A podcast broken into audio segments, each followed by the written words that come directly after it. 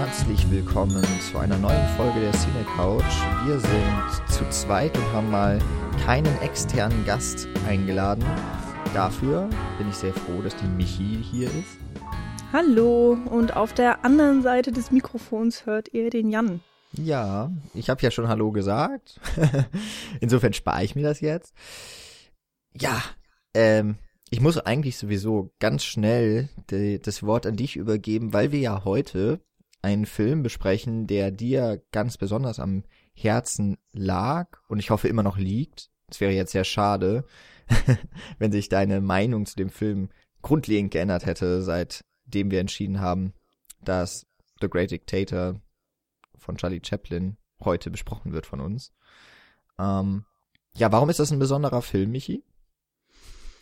Äh, aus vielen Gründen natürlich. Es ist ein äh, ja wirklich herausragender Film. Ähm, also erstmal natürlich, ne, weil er auf meiner Liste steht der Filme, die noch besprochen werden müssen. Das ist eine Kategorie, die wir seit Ewigkeiten in diesem Podcast nicht aufgemacht haben. Aber tatsächlich schlummern unsere Archive immer noch ähm, mit ein paar Titeln oder ein paar Titeln schlummern in unserem Archiv, muss man ja besser sagen, ähm, die darauf warten, noch besprochen zu werden. Das ist eben jetzt meiner, den habe ich endlich ausgegraben, ähm, beziehungsweise eben vorgeschlagen für den Podcast und ich freue mich sehr, ihn mit dir zusammen besprechen zu können.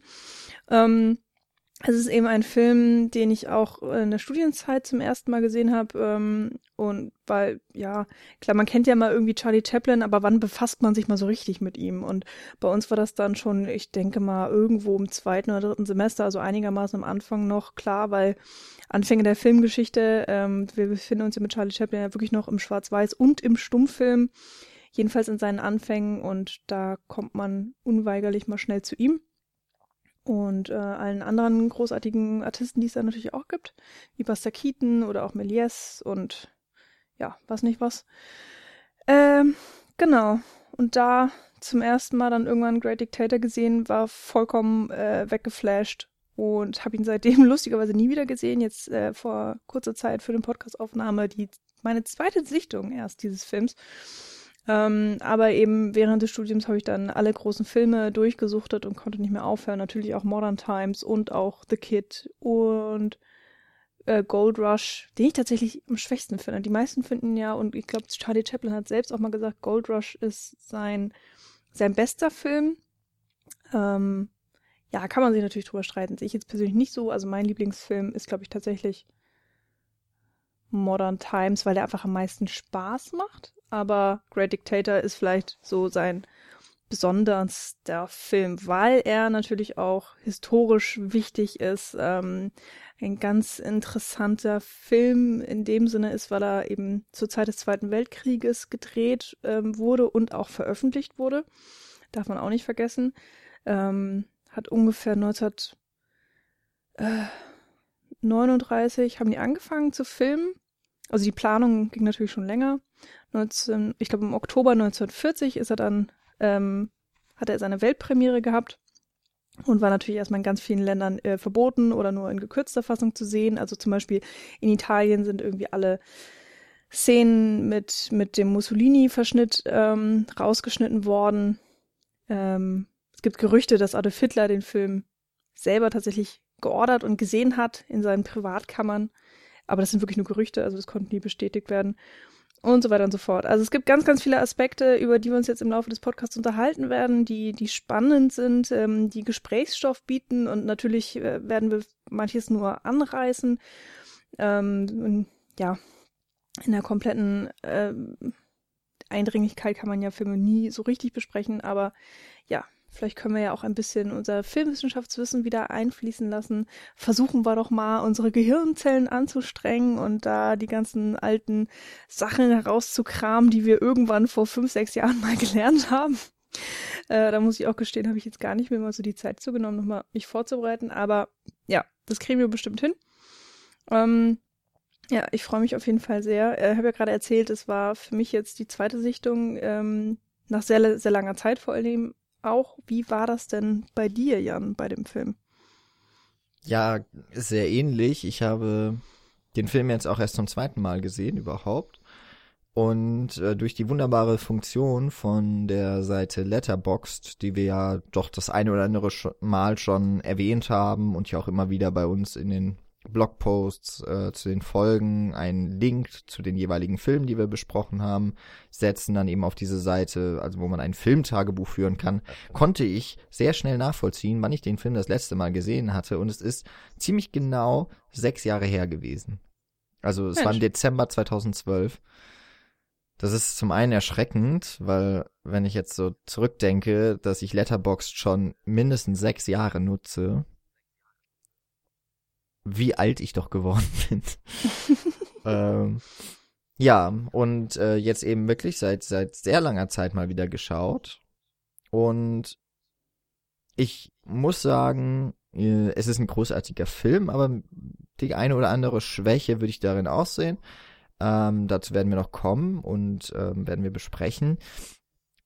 Ähm, wenn man ihn jetzt so einreiht mit den anderen Chaplin-Filmen, also ich habe auch nicht alle gesehen, aber ich glaube, die, du hattest gerade vier, glaube ich, genannt. Mhm. Die habe ich auch alle gesehen auf jeden Fall. Und ich würde sagen, ähm, ich glaube, dass Modern Times so mein Favorit ist, zumindest aus dem Gedächtnis. Aber es könnte auch sein, dass ich tatsächlich Gold Rush ähm, mit einer heutigen Sichtung auch noch mal sehr stärker wahrnehmen würde. Ich bin mir noch nicht, also müsste ich mal wieder gucken. Ähm, aber die Filme haben ja auf jeden Fall auch immer mindestens eine Szene, die so richtig krass heraussticht und so äh, einfach niemals vergessen wird. Äh, das ist hier sicherlich der Tanz mit dem Globus zum Beispiel oder die Rede am Ende oder eben auch die Rede äh, ziemlich zu Beginn äh, von Charlie Chaplin, die auf ihre Art und Weise einfach ikonisch sind. Ähm, und bei Gold Rush ist ja zum Beispiel dieser Tanz mit den, äh, der, der Stepptanz von den Kartoffeln. Ähm, weiß nicht, ob du dich an die Szene erinnerst, aber es ist ja. äh, auch so eine, so eine großartige Szene. Mhm. Ähm, ja. Mir ist gerade noch äh, City Lights eingefallen. Oh, stimmt. Ja, den haben wir natürlich gerade äh, unterschlagen. Den haben, das war der Film, den wir damals in der Vorlesungs- oder in der begleiteten Sichtung zu der Filmgeschichtsvorlesung sehen mussten einer der Filme, die auf jeden Fall, wo das Müssen wirklich in äh, ganz große Anführungszeichen zu setzen ist. Ich habe, ich habe einen Text gefunden und ich würde ganz kurz was noch äh, aus dem äh, vorlesen. Mhm. Und zwar äh, wird hier geschrieben, in The Great Dictator wird Hitler von Chaplin auf allerfeinste Weise auf, auf allerfeinste Weise verhohnepiepelt und generell der Zweite Weltkrieg zur absoluten Farce. Dabei schafft Chaplin immer wieder die Balance zwischen Tragik, Klamauk, Politkritik und Unterhaltung zu halten, wie wohl kein anderer vor oder nach ihm. Das ist äh, witzigerweise dein Text. Was? Ähm, The Great Dictator landete damals einst auf Platz zwei unserer beste Komödienliste. Ha. Und äh, du hast über den Film dann den Text geschrieben. Ähm, ich glaube, es ist auch das einzige Mal, dass Oh, wobei, es könnte sein, dass Hot Fuzz und Shaun of the Dead beide auch in der Reihe da gelistet sind. Ja, Modern Times ist auf jeden Fall auf Platz 3 gelandet. Ah, okay. Wollte gerade sagen, weil ich hätte mir nicht vorstellen können, dass, also, dass wir den nicht dann drin gehabt hätten. Genau, und den hatten wir auf jeden Fall auch mit dabei. Ähm, ja, und äh, haben wir auch uns, glaube ich, gegenseitig irgendwie äh, versucht darin zu über, über äh, eifern, wie gut man Chaplin oder wie hoch man Chaplin in den Himmel loben kann. Ähm, genau. Du hast schon gesagt, der Film ist aus dem Jahr 1940. Wir haben es noch mit einem Schwarz-Weiß-Film zu tun. Hatten wir jetzt auch längere Zeit nicht mehr im Podcast. Ich musste kurz überlegen. Aber ich glaube, haben ja, wir jetzt schon tatsächlich sehr lange nicht mehr. Ich glaube, du hattest es auch schon erwähnt. Das ist der erste Tonfilm von Charlie Chaplin. Habe ich noch Zumindest. nicht erwähnt. Also das, also es ist der durchgehende erste genau. Tonfilm von ihm ich glaube, das erste Mal tatsächlich auch, dass man äh, Charlie Chaplins Stimme im Film hört. Ich glaube, das ist wirklich das erste Mal. Bin mir nicht ganz sicher, aber. Oh, das weiß ich jetzt nicht. Ähm, zumindest bei Modern Times wüsste ich jetzt noch nicht, dass er spricht und äh, war dann noch ein Film dazwischen. Ich gucke mal noch gerade schnell, dass ich da nicht lüge. Nee, Charlie Chaplin Carnival. Nee. Also, naja. Oh, ich erinnere mich bei Modern Times, da war halt irgendwas am Ende des Films. Also, dass am Ende des Films dann plötzlich Ton auftaucht oder so. Boah. Aber ist genau das Ding mega lange nicht gesehen, ja. bestimmt dann auch wieder sechs Jahre. Ähm, naja, aber es ist schon wirklich was Besonderes, dass, ähm, weil Charlie Chaplin, da muss man auch nochmal kurz ausholen, ist einer dieser Regisseure, der wirklich alles selbst macht. Also er hat ähm, kommt ja aus dem Varieté, ist ursprünglich in äh, England geboren, dann irgendwann eben in die USA ausgewandert. Da Filme zu machen, hat eine unfassbar tragische Kindheit. Also ich kann da auch mal seine Autobiografie empfehlen, die er selber geschrieben hat, ähm, über einen sehr langen Zeitraum. Und die ist ein bisschen anstrengend zu lesen, aber es lohnt sich auf jeden Fall, wenn man sich so ein bisschen wenigstens für ihn interessiert. Und ähm, da steht eben sein Werdegang auch drin und wie er sich selber auch als Künstler verstanden hat. Und das, was er eben gelernt hat im Varieté, ist ja mehr oder weniger, kurz gesagt, wie man Leute unterhält, wie man ähm, witzig ist und vor allen Dingen auch, ja, witzig ohne Worte. Mit, mit Körpersprache, Bildsprache, wenn man eben auch so möchte, in einem Film. Und er hat immer, oder bis auf wenige Ausnahmen eigentlich immer Regie geführt, äh, die Bücher selber geschrieben, sich alles selber ausgedacht. Ähm, eigentlich auch dann immer die Hauptrolle sozusagen gespielt. Ähm, oder halt irgendeine Rolle im Film und hat sogar ganz oft die Musik genommen, äh, genommen, die Musik äh, geschrieben, gemacht, äh, wie auch immer. Äh, lustigerweise dafür seinen einzigen Oscar gewonnen, also für die Musik in einem Film. Äh, Limelights, glaube ich, war das dann. Was ich nicht gedacht hätte, also das habe ich gerade sehr überrascht, als ich das gelesen habe. Man denkt ja, er hat mal irgendwann für seine schauspielerischen Fähigkeiten gewonnen, aber nein, tatsächlich für die Musik. Genau, also er ist ein rundum Künstler, ähm, hatte er auch riesiges Ansehen. Es gab eine Zeit, ähm, vor allen Dingen so die 30er, 40er Jahre, war ja wirklich seine Hochzeit. Da war er unfassbar bekannt und beliebt überall. Er hat immer, irgendwann war er einer dieser Blockbuster-Garanten, die mal die Kinos gefüllt haben. Und ähm, The Great Dictator war tatsächlich ähm, sein erfolgreichster Film, also was die, was das Geld angeht. Das meiste Geld eingespielt. Und worauf wollte ich jetzt hinaus? Hm. Dass er ein, halt so ein Genie ist und ja. Also ich kann auf jeden Fall gerade äh, noch ein, einhaken, weil du bei der Beliebtheit auch warst. Äh, nicht nur in den 30er und 40er Jahren, natürlich auch noch weit darüber hinaus. Ähm, wenn ich mich richtig erinnere, gerade in den äh, 50er und 60ern, wo er sein Filmschaffen dann eigentlich eher weniger geworden ist und wo jetzt auch nicht mehr so die ganz bekannten Filme erschienen sind von ihm. Also er hat schon noch was gemacht, aber ist schon wirklich weniger geworden. Ähm, aber ich glaube, dann in den 60er Jahren äh, gab es nochmal so eine Art Revival, also dass seine Filme noch einmal aufgeführt wurden und Chaplin war so einer der Garanten dafür, dass auch bei Wiederaufführungen die Filme wirklich erfolgreich nochmal gelaufen sind.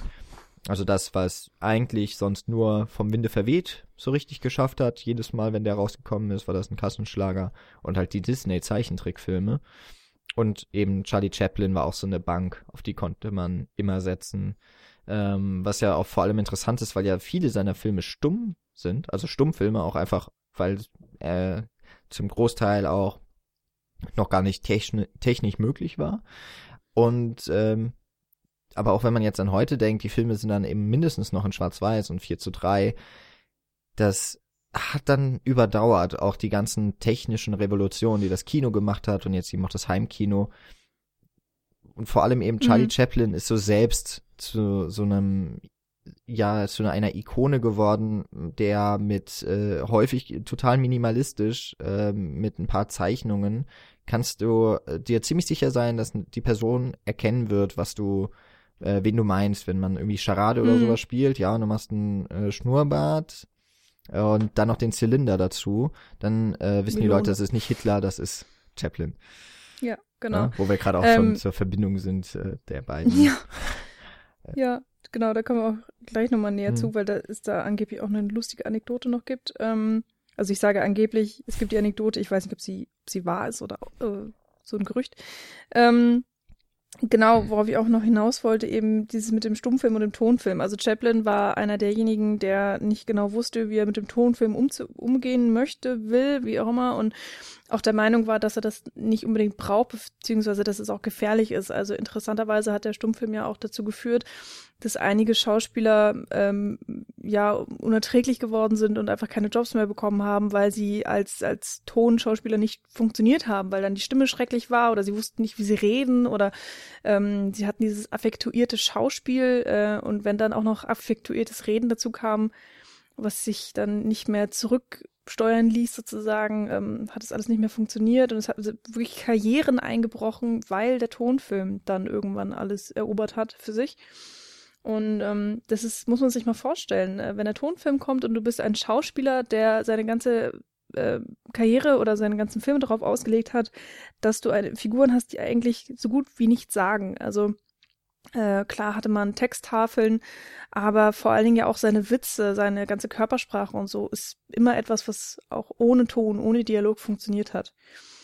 Und ähm, lange Zeit war es eben schwierig für ihn oder er hat sich eben geweigert, Ton ähm, mit in seine Filme einzubringen. Und jetzt haben wir hier den ersten richtigen durchgehenden Tonfilm von äh, Charlie Chaplin, eben The Great Dictator, ähm, mit dem er eben nicht nur zeigt, dass er mit dem neuen Medium oder mit dem veränderten Medium des Tonfilms jetzt umgehen kann, sondern dann auch noch seinen größten Hit draus macht und dann eben auch noch einen Film, der, wie du es gerade auch schon gesagt hast, Jan, die Zeiten so überdauert hat und trotz all seiner alten Makel, nenne ich es jetzt mal, ähm, immer noch geguckt wird, weil man muss auch mal wirklich sagen, ich habe den Film hier auf einer DVD geguckt von der Criterion Collection und es ist immer schon ganz ordentlich soweit, aber der sah nicht besonders gut aus und der Ton war auch echt ähm, anstrengend. Also das ist irgendwie kratzig, das ist nicht so richtig gut abgemischt, das ist meistens irgendwie einfach nur laut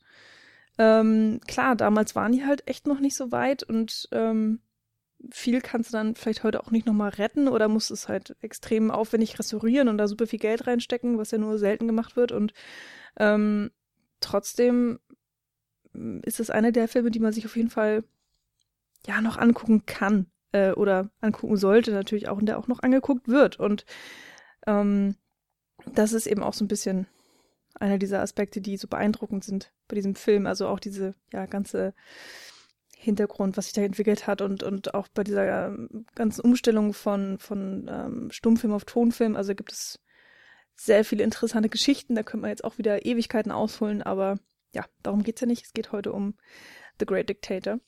Und ja. ähm, Wobei ja. ich, wobei ich da doch noch insofern kurz einhaken würde, dass wir diesen Punkt vielleicht noch mit der mit der Technik, mit der Filmtechnik ähm, vielleicht wirklich kurz noch abhandeln, bevor wir dann zu anderen Punkten kommen und das irgendwie runterfällt. Ja, ähm, du hast ja eben gesagt, dass Chaplin auch, also wir müssen uns jetzt nochmal so ganz kurz ein Zeitbild machen. Der Film ist also 1940 in die Kinos gekommen. Da ist der Tonfilm schon voll etabliert. Also der Stummfilm ist eigentlich von der Bildfläche genau. verschwunden. Ähm, Charlie Chaplin hat eben da zwischendurch noch ein paar Filme gemacht, die eben auch größtenteils noch nicht mit Ton waren. Also äh, wie Stummfilme funktioniert haben. Das war, da war aber wirklich eine Ausnahme. Das heißt, das war eine Art der Filmkunst, die verschwunden ist. Ähm, und wenn Chaplin auch selber dadurch, dass er ja auch ein sehr körperliches Schauspiel hatte. Also seine Filme sind auch sehr stark auf Slapstick ausgelegt und eben auf diese Persona dieses äh, Trams. Ähm, also dieser, ich glaube, wir hatten äh, in unserer Folge Stadt im Film schon mal über diese Figur gesprochen, ähm, die er da so oh, geprägt hat. Ähm, die, die eben immer ohne Ton auch auskam. Natürlich mit Begleitmusik, die dann auch häufig so auf die äh, mhm. zumindest wenn man sich heute dann ähm, die Filme anschaut, sind die, ist die Musik meistens abgestimmt auf die Bewegungen von äh, Chaplin beispielsweise oder eben auch anderer Figuren. Also das, ähm, ja, wie bei einem Disney-Film, dieses Mickey Mousing gibt es ja, dass die Musik die mhm. äh, Handlung auf dem Bild ähm, ja verstärkt und, und sich daran orientiert. Und dann ist es ja wirklich interessant, dass Chaplin jetzt mit seinem allerersten kompletten Tonfilm auch wirklich sehr stark auf den Ton setzt. Also es gibt nach wie vor diese äh, Slapstick-Momente. Das fängt ja gleich an, da ähm, noch, also der Film beginnt ja am Ende des Ersten Weltkriegs, 1918. Und da äh, gibt es diesen Moment, wo zum Beispiel äh, der namenlose Jewish Barber ist das ja, ähm, Mhm. von Chaplin gespielt. Äh, der ist da in den Grabenkämpfen und dann soll er irgendwie so ein äh, Luftabwehrgeschütz bemannen. Und das wird über so ein Zahnrad irgendwie bewegt und äh, richtet sich auf und er dreht da immer weiter und das und äh, fliegt dann fast runter, weil sich das irgendwie in alle Richtungen bewegt, aber eben nicht äh, irgendwie ausrichtet, dass er tatsächlich jemanden äh, runterschießen könnte. Also eine sehr skurrile Art und Weise, äh, wie hier Krieg eigentlich dargestellt wird, aber eben auch total, äh, ja, ins, also es wird schon sehr durch den Kakao gezogen, aber eben auf die ganz typische Chaplin-Art. Und dann gibt es eben so Einsatz von Musik, der das komplett, ähm, ja, also der perfekt auf die Art und Weise, wie Chaplins Witze funktionieren, irgendwie passt. Es gibt diesen Einsatz von Richard Wagners äh, Teil aus, äh, Ja. Ist aus den Nibelungen, glaube ich. Äh, müsste ich jetzt Ja, noch mal, ja. oder war es Tristan und Isolde? Eins von, also Es Auf wird jeden Fall im ist- Film gesagt, aber ich weiß Genau, es wird da im Radio angekündigt und dann äh, ertönt also diese Orchestermusik und zu dieser Musik ähm, ist dann eben auch wieder der ähm, Friseur ähm, dabei, einen Mann zu rasieren. Und äh, das, das ist halt einfach wunderbar darauf abgestimmt und passt so gut. Und Hm. äh, also da sieht man einfach, wie er, wie er die Musik dann auch einfach nutzt, um seine Art von Humor zu verwenden. Und auf der anderen Seite ist natürlich die Sprache. Ähm, weil Chaplin ist ja hier in einer Doppelrolle zu sehen. Eben zum einen als dieser jüdische Friseur und dann als Hinkel, der Diktator, der Herrscher von Tomania. Wie eben das nicht, ja, also man, äh, es ist natürlich ganz klar eine Anspielung auf Hitler und auf das Dritte Reich. Äh, da muss man nicht lange drum rumreden. Es, später taucht auch noch äh, Napaloni, Dictator of Bacteria, also äh, Mussolini auf. Ähm, dann gibt's Garbage zum Beispiel noch als äh, Goebbels so. Also da wird ja auch mit äh, den äh, ja, einfach auch mit dem Namen, allein wie es klingt, Garbage klingt halt auch wie Garbage, ne? Also wie Ja. Müll. Ähm, und eben, ja, Bacteria ist dann natürlich, ne, ist halt das, Gesch also quasi ja das Geschwür oder eben einfach nur das Bakterie. Bakterium. Ähm, ja, und äh, als er hat sich halt so eine Art Sprache für Tomania ausgedacht, der Chaplin. Und immer wenn der Hinkel so große Reden hält, dann äh, redet er sich so in Rage. Und es hört sich auch so, also er, er äh, mimt da auch ziemlich stark das, was von Hitler in seinen Reden ähm, so rüberkam, also von der von der äh, tonalen Art her. Oh ja, und die Gestik vor allen Dingen. Genau. Also er hat ja wirklich äh, auch die Reden von Hitler studiert und ähm, das äh, ziemlich gut nachgemacht. Also es ist äh, da fast schon gruselig, wenn man das weiß oder wenn man auch mal vielleicht die ein oder andere Hitler-Rede oder die Gestik gesehen hat und dann den Film sieht und ähm, sieht, wie, wie, wie er das perfekt nachahmen kann oder nachmachen. Genau. Aber was dann halt so rauskommt, ist so eine, im Englischen sagt man gibberish dazu. Also Mhm. so ein, äh, ich hatte hier gerade, aber ich kann es bestimmt nicht so gut nachmachen. Ich hatte mir aber eigentlich gerade ein, ein Zitat noch rausgelegt. Oh ja, ah, der Ar Arian. Und der Arian meiden. Ah, der Arian meiden. Ah, der Delikatessen, bitteschön. Also das ist halt, oder der Juden. Und es trifft das Sauerkraut wie der Juden.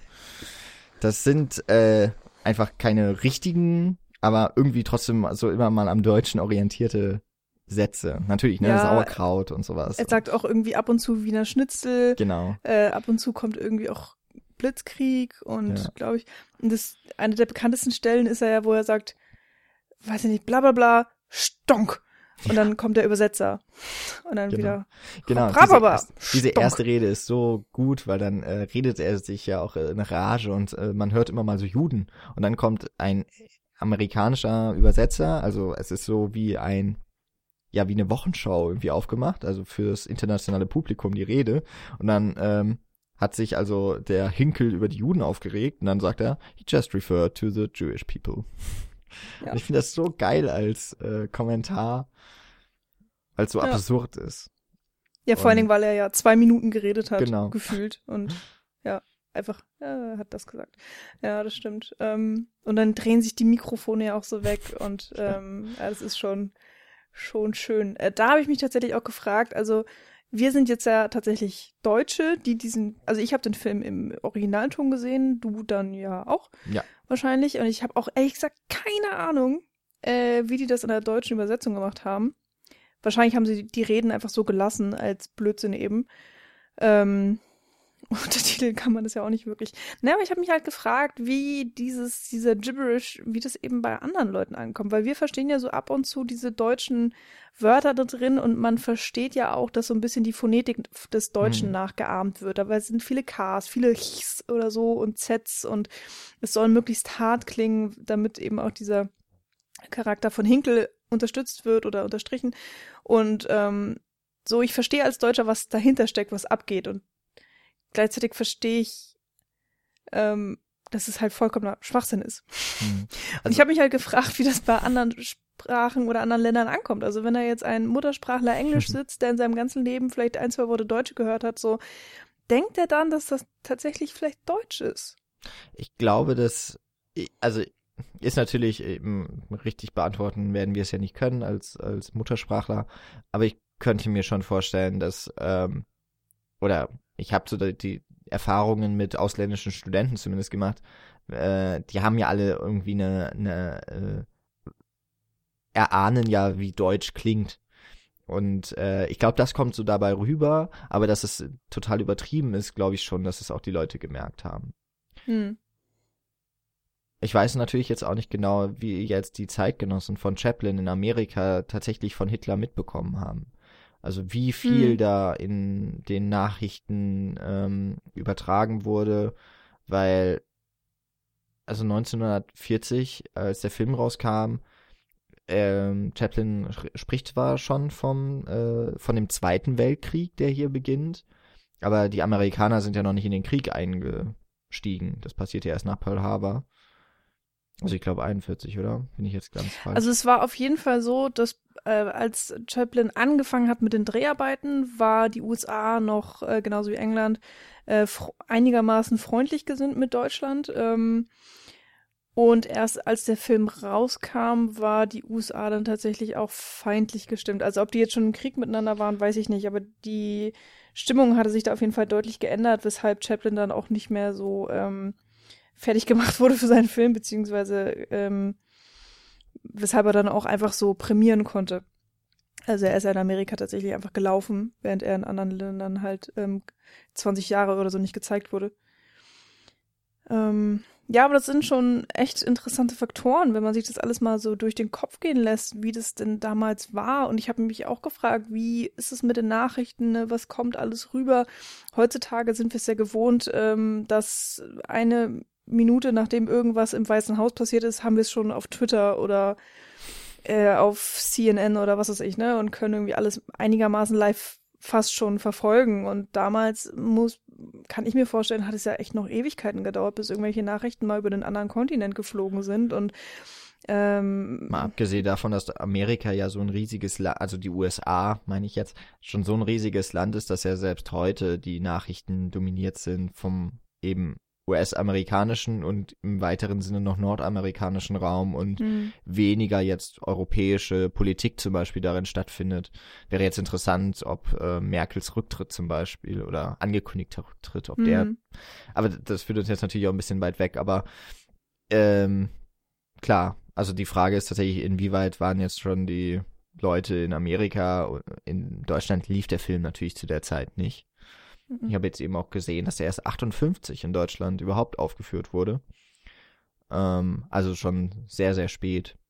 Hm, Also ich habe zum Beispiel auch gelesen, dass ähm, Charlie Chaplin selbst ähm, hat gesagt, ich glaube auch dann später in seiner Biografie, ich glaube, das war dann 64 oder so, dass er äh, den Film eventuell nicht gemacht hätte, nicht realisiert hätte, wenn er gewusst hätte, wie schlimm die Zustände tatsächlich in den Konzentrationslagern war. Und es Mhm. gibt auch eine Szene im Film, die ja so ein bisschen äh, im Konzentrationslager spielt. Also im Film ist es dann halt eher, glaube ich, ein Gefängnis. Mhm. Ähm, ist auch mega kurz und das ist auch die Szene, für die er am meisten Kritik eingefahren hat, weil die ähm, halt so extrem weit an der Realität vorbei ist, dass es halt obszön und, und krass wirkt und ähm, für die er sich dann auch wirklich entschuldigt hat. Und ähm, das lässt einen ja schon so aufkommen, dass man das vielleicht einfach nicht wusste, wie es in den KZs aussieht, so lange, bis sie dann 45 halt geräumt wurden. Hm. Vielleicht. Eventuell. Und vorher hat man vielleicht von Verschleppungen gehört und dass, weiß ich nicht, Menschen mit Zügen weggefahren wurden. Und ich meine, klar, Kriegszustand sowieso. Aber ja, vielleicht war es wirklich so, dass erst in den allerletzten Kriegsjahren oder dann bei der Befreiung die tatsächliche Wahrheit ans Licht kam und äh, das ganze Ausmaß des Schreckens. Aber ähm, da bin ich jetzt tatsächlich geschichtlich gar nicht so versiert. Ähm, ist auch schon länger her, dass ich das hatte. Naja, und ich glaube, ich hatte das in der Schule dann auch immer aus der Sicht Deutschlands. Also Ja. äh, nicht so, wie haben die Amerikaner den, den Krieg eigentlich mitbekommen, sondern eher so, wie war das hier vor Ort. Ähm, von daher, ja, möchte ich da jetzt auch nicht irgendwelche Un Unwahrheiten hier sagen oder so. Aber es Aber ist auf jeden die- Fall interessant. Ja, ich, die Sicht, aber um tatsächlich nochmal den Blickwinkel so einzunehmen, das ist äh, ja tatsächlich, äh, also das mit den Konzentrationslagern, da hat sich Chaplin schon sehr weit rausgewagt vielleicht und aus äh, späterer Sicht, äh, wenn er sich sogar entschuldigt hat, das ist ja n- auch nicht immer dann gegeben, dass das ein Künstler macht. Aber überhaupt, das ist ja auch so ein, der Film könnte ja auch einfach schon mal aus dem Grund bei vielen Leuten anecken, weil er eigentlich etwas total Unerhörtes versucht, weil er macht ja den Mhm. Schrecken ähm, des Nazi-Regimes zu zum großen Witz. Mhm.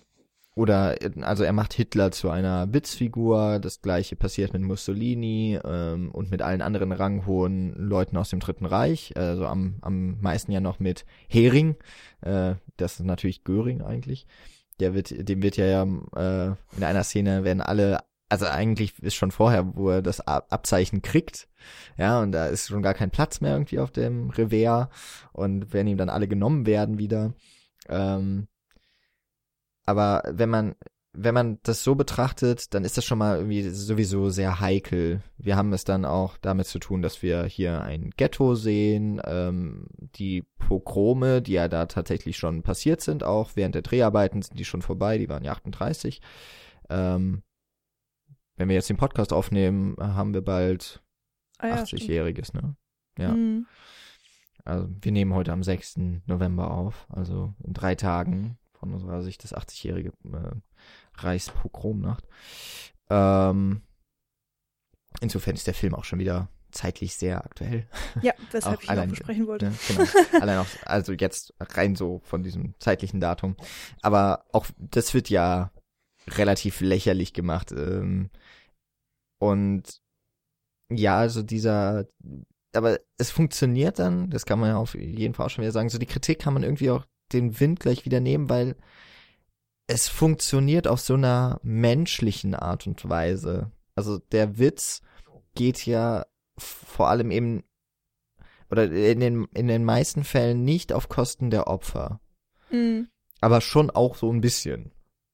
Also ich finde es zum Beispiel fragwürdig, es gibt diesen einen, ähm, da weiß ich jetzt leider nicht, wie er heißt, äh, wer das aus dem Cast ist, aber es gibt so einen ähm, äh, Juden im Ghetto, der hat so einen, äh, hat eine Brille auf, glaube ich, ist auch Der was ein bisschen kleiner, kleiner ist. Ah genau, und immer mit. Zylinder unterwegs und der ist schon so ein bisschen arg gecastet. Das könnte auch, also im Dritten Reich, ja, wenn da ein Propagandafilm gemacht wurde und es wurde jemand als Jude besetzt und der wurde dann so ähnlich kostümiert. Und Mhm. das finde ich irgendwie ein bisschen fragwürdig, dass dann auch im, also man muss ja sagen, Charles Chaplin ist selber Jude gewesen. Ähm, Was? Nö. Oder? Nicht? Nö. War er nicht jüdisch? Mhm. Habe ich das falsch in der, oha.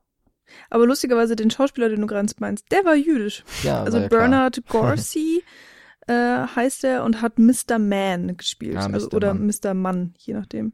Okay. Ja. Ja. also das fand ich dann irgendwie, dass dann auch diese Klischees irgendwie verstärkt werden. Das ist so etwas, das fand ich eine etwas fragwürdige Entscheidung, hat mich so ein bisschen gestört beim Film. Ist mir lustigerweise überhaupt nicht aufgefallen. Dass der so dem Klischee entsprach irgendwie. Also mir ist natürlich aufgefallen, dass die dann so Namen haben, die man vielleicht ein bisschen erwartet. Also zum Beispiel ähm, Mr. Jekyll Hm. oh, oder, oder Miss, Mrs. Jekyll, also dieses ältere Ehepaar. Ja, Hannah ist ja Ähm. auch ein jüdischer Name. Also die mehr oder weniger Love Interest. Aber Mhm. gut, ich, Ich meine, das passt ja natürlich auch ein bisschen, wenn halt Ja. die Leute, äh, wenn halt jemand, der äh, Spiegelmann oder sowas mit Nachnamen heißt, ist halt ein, ein typischer Name zum Beispiel jetzt. Der, ich Mhm. glaube, traut keiner vor, der so heißt, aber das wäre jetzt so ein Name, der Ja. war halt typisch damals. Und vielleicht Ja. auch heute.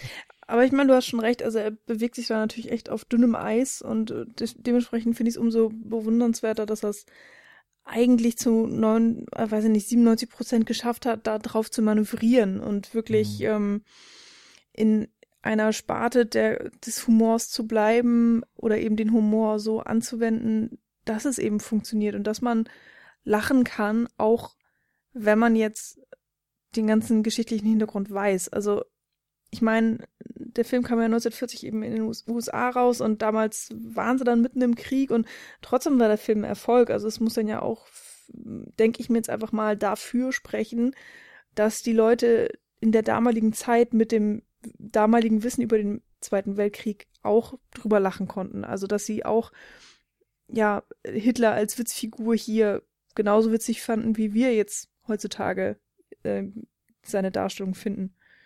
Ist natürlich schwer zu sagen. Ich habe jetzt auch keine ähm, Berichte gelesen, wie der Film damals jetzt genau beim Publikum ankam, aber ähm, im Grunde haben wir es hier natürlich nicht mit, mit irgendeinem, äh, ja, sozial, also ich meine, der ist sozialkritisch, der ist gesellschaftskritisch, aber es ist, äh, es ist wirklich eine Komödie. Also das ähm, darf man nicht vergessen. Oder das ist einfach, der Hauptkern dieses Films ist eine Komödie und er erlaubt sich extrem viel. Ähm, aber vielleicht ist es genau auch deswegen, also vielleicht ist das genau gut. Also wenn er ähm, Hitler weniger lächerlich gemacht hätte, vielleicht hätte man den Film dann doch viel ernster genommen, als es eigentlich gewollt hätte.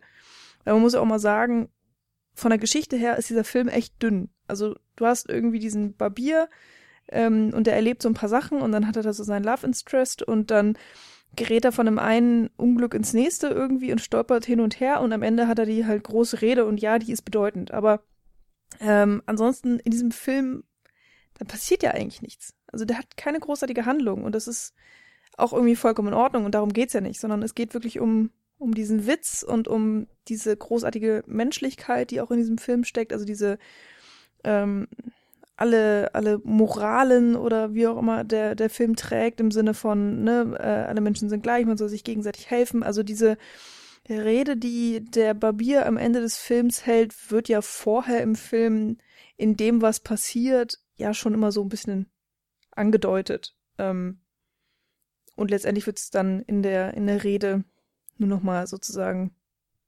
besser und größer zusammengefasst. Ja, zu der Rede müssen wir später noch mal Ja, kommen. ja, genau. Ähm, weil da, die kann man auch, glaube ich, ein wenig kritisch beäugen. Aber ja, ähm, ich, ich musste eben auch, als du gesagt hast, ja, in dem Film passiert ja eigentlich nicht so viel, die ist von der Handlung gar nicht so.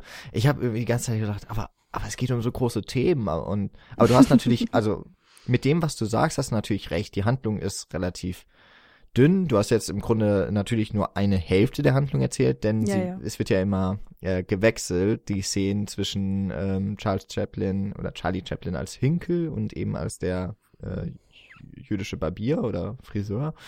Ähm, und dort bekommen wir im Grunde immer so den größten Wahn und die, die, äh, das, das verquere Selbstbild und das Absurde dieses Führerkults irgendwie präsentiert.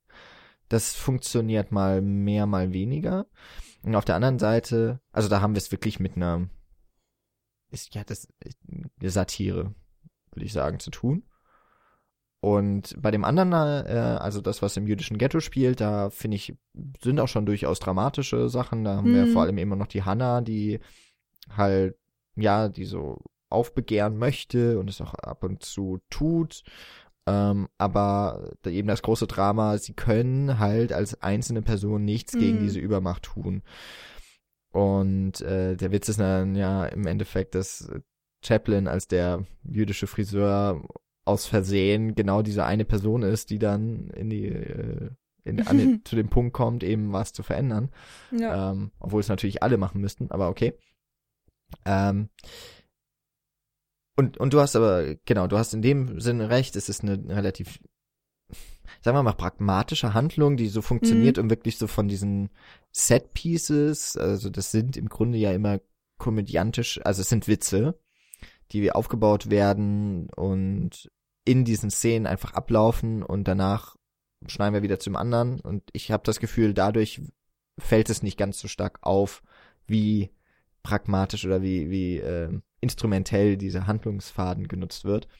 Aber auf der anderen Seite haben wir halt schon wirklich diese ganz großen Themen, die der Film ähm, bespricht, der vor allem auf eben die Menschlichkeit, auf das äh, Miteinander hm. und gegen Hass, gegen Vorurteile ähm, und so weiter ähm, sich einsetzt, die den so bedeutsam machen, wo ich dann so im ersten Gedankengang gesagt hätte, aber Moment, Michi, diese Handlung ist doch super wichtig. Und du hast es ja aber auch äh, selber noch gesagt. Also die Themen, die Themen sind das eigentlich zusammen mit einigen wirklich signifikanten Szenen, die diesen Film über die Jahre hinweg so bedeutsam gemacht haben bis heute. Hm. Ich frage mich ja tatsächlich, wer sich diesen Film heutzutage noch anguckt, also ob es tatsächlich, es klingt jetzt echt bescheuert, ne? aber gibt es Leute, die sich einfach hinsetzen und sagen, ah ja, jetzt gucke ich Great Dictator. Einfach, weil sie Bock drauf haben?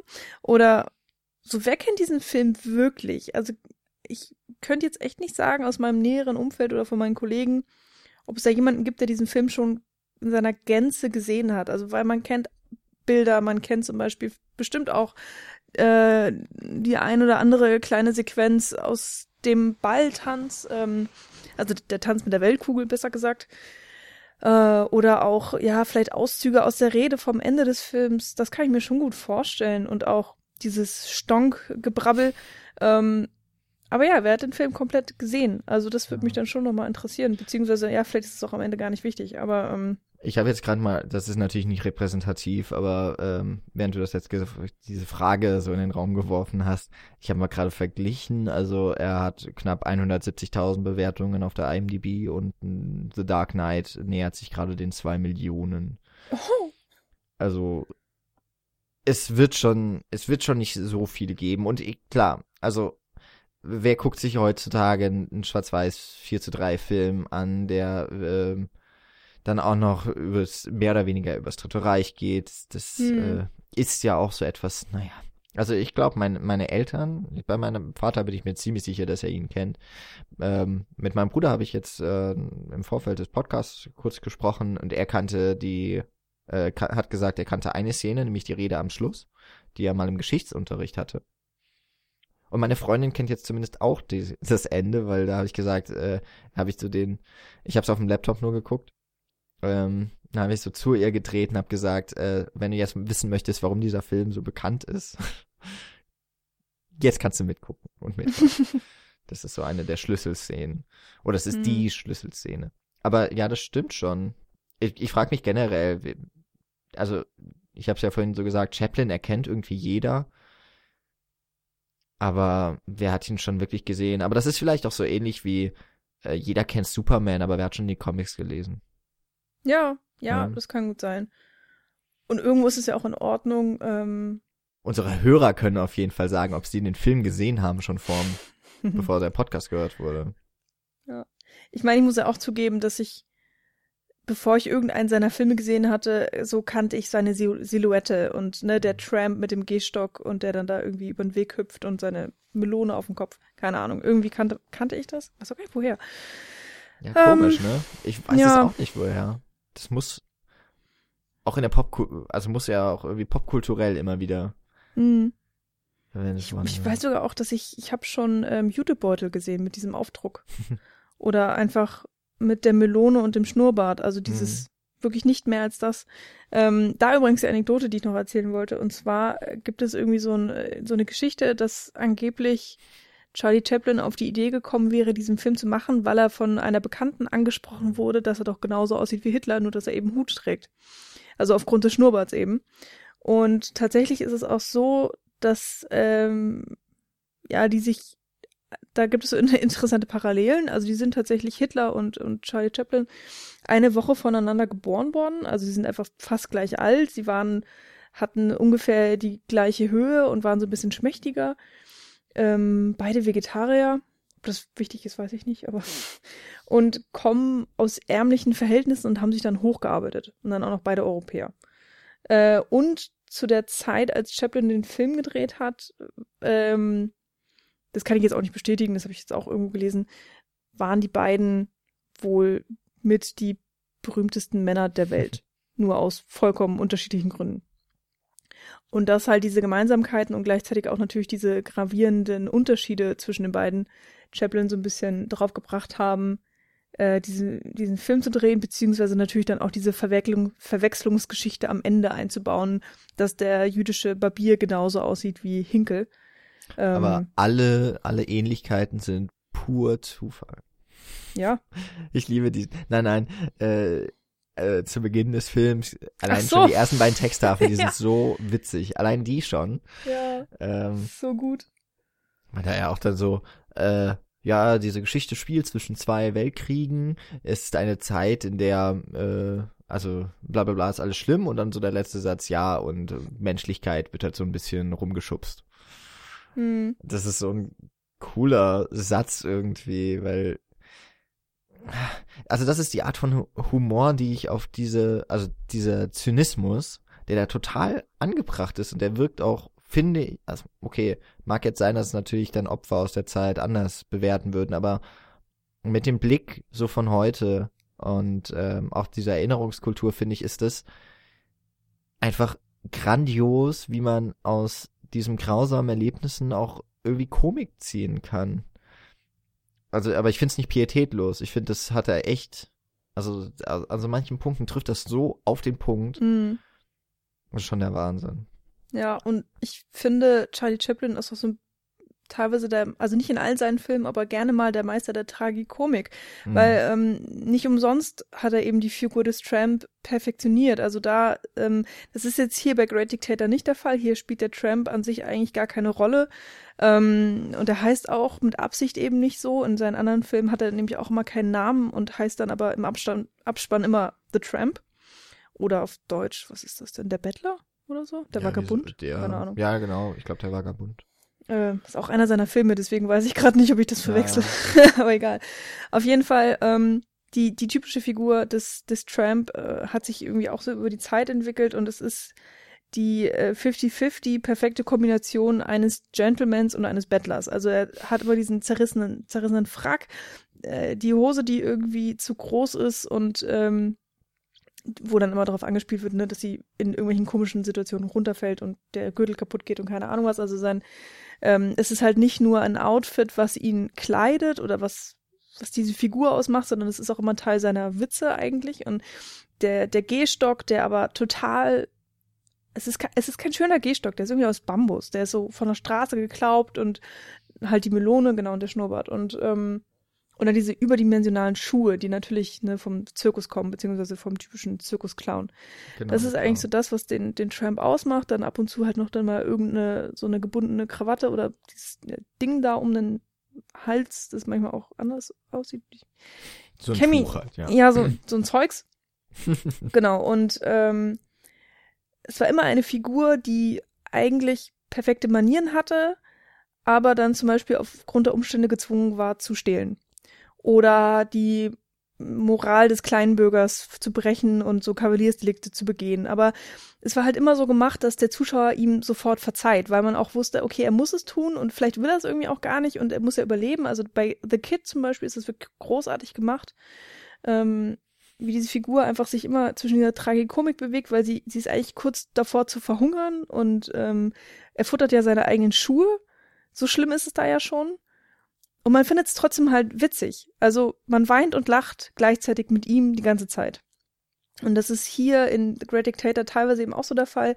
Alleine durch diesen Kniff, dass er als Barbier durch diesen Unfall im Krieg ähm, sein Gedächtnis verliert und dann kommt er zurück und er schnallt halt überhaupt nicht, was los ist. Er versteht nicht äh, die, die neuen Regeln sozusagen, die jetzt greifen äh, im Ghetto, also oder für die Juden. Ähm, davon hat er keine Ahnung, hat nichts mitbekommen, kommt nach Hause, denkt, alles ist wie immer, er kann sein Leben weiterleben ähm, und bekommt erst so nach und nach beigebracht, äh, dass es eben nicht geht, weil dann kommen die und das fand ich auch sehr lustig, die Sturmtruppler oder die, die Stormtroopers.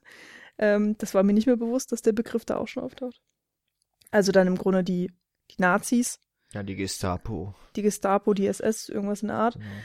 Genau. genau. Ähm, und ja, rücken ihn da zurecht oder zeigen ihm die neue Weltordnung. Und es ist ja eigentlich wirklich schlimm, weil anhand seiner Figur deutlich gemacht wird, wie es eigentlich sein sollte.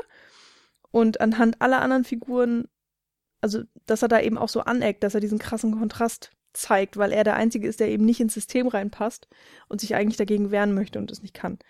Ähm, und trotzdem ist es halt lustig. Also auch, auch wenn er in seinem kleinen Barbiershop ist und er hat absolut kein Geld und, und der, der ganze riesige Raum ist leer und ähm, die haben irgendwie nichts, die Leute, aber er ist, er ist ja trotzdem keine unglückliche Person. Ja, so. da muss ich gerade mal fragen, ob, aber ich verstehe es nicht so ganz, diesen, diesen Gag, der immer wieder kommt. Er äh, hat ja meistens den äh, Nachbar, also den, den äh, Mr. Mhm. Jekyll, mhm. hat er ja meistens als Kunden. Und der bekommt dann immer eine Münze, ja, als Bezahlung. Und dann öffnet er die Kasse und steckt aber die Münze in seinen äh, in seine Brusttasche vom mhm. Anzug und guckt dann immer so in die Kamera, so schelmisch. Aber ich verstehe diesen Witz nicht. Also, ich habe mich echt gefragt, wei weißt du, was das soll? Mm, also ich hätte, also es ist einfach so ein Spielen gegen die Erwartungen. Du denkst halt, er packt die Münze da rein, aber macht es halt nicht. Und das wird ja immer mal wieder aufgegriffen. Also ja. dieser Jeckel ist eigentlich nur einmal Kunde, dann ist einmal die Hanna Kunde, dann ist einmal ja. der Typ mit der ähm, mit der Glatze da und dann vielleicht noch ein anderer, weiß ich nicht genau. Also es wechselt schon durch. Mhm. Und es ist ja auch nicht immer derselbe Joke, sondern es ist ja dann auch so, dass er die Kasse aufmacht und du denkst, er nimmt Geld raus oder eine Münze, aber dann ist es ein Pinsel. Also, dass halt einfach damit gespielt wird, äh, vielleicht auch, dass die Leute einfach kein Geld haben. Also, er hat nicht genug Geld, um die Kasse zu befüllen. Die Kasse hat eigentlich als das, was sie sein soll, keinen Sinn mehr und er benutzt sie jetzt mehr oder weniger als bessere Schublade. Okay. Gut, ja, ja ich, hab, ich konnte mich jetzt ähm, immer wieder an dieses Bild erinnern, wie er eine Münze nimmt und sie in seine Tasche fallen lässt. Und ich habe mir so gedacht, was soll das jetzt sagen? Soll das jetzt, äh, ist das jetzt wieder irgendwie sowas, ja, die Juden und ihr Geld? Ist ja auch so ein. Klischee, oh. ne? Oder ist es halt so ein Kommentar von wegen, ja, so an den Steuern vorbei, ja, also das wird jetzt schwarz verdient und so. Ach so. Ach du meine Güte, Jan. Ja, weil ich habe so gedacht, was soll das eigentlich andauernd? Naja.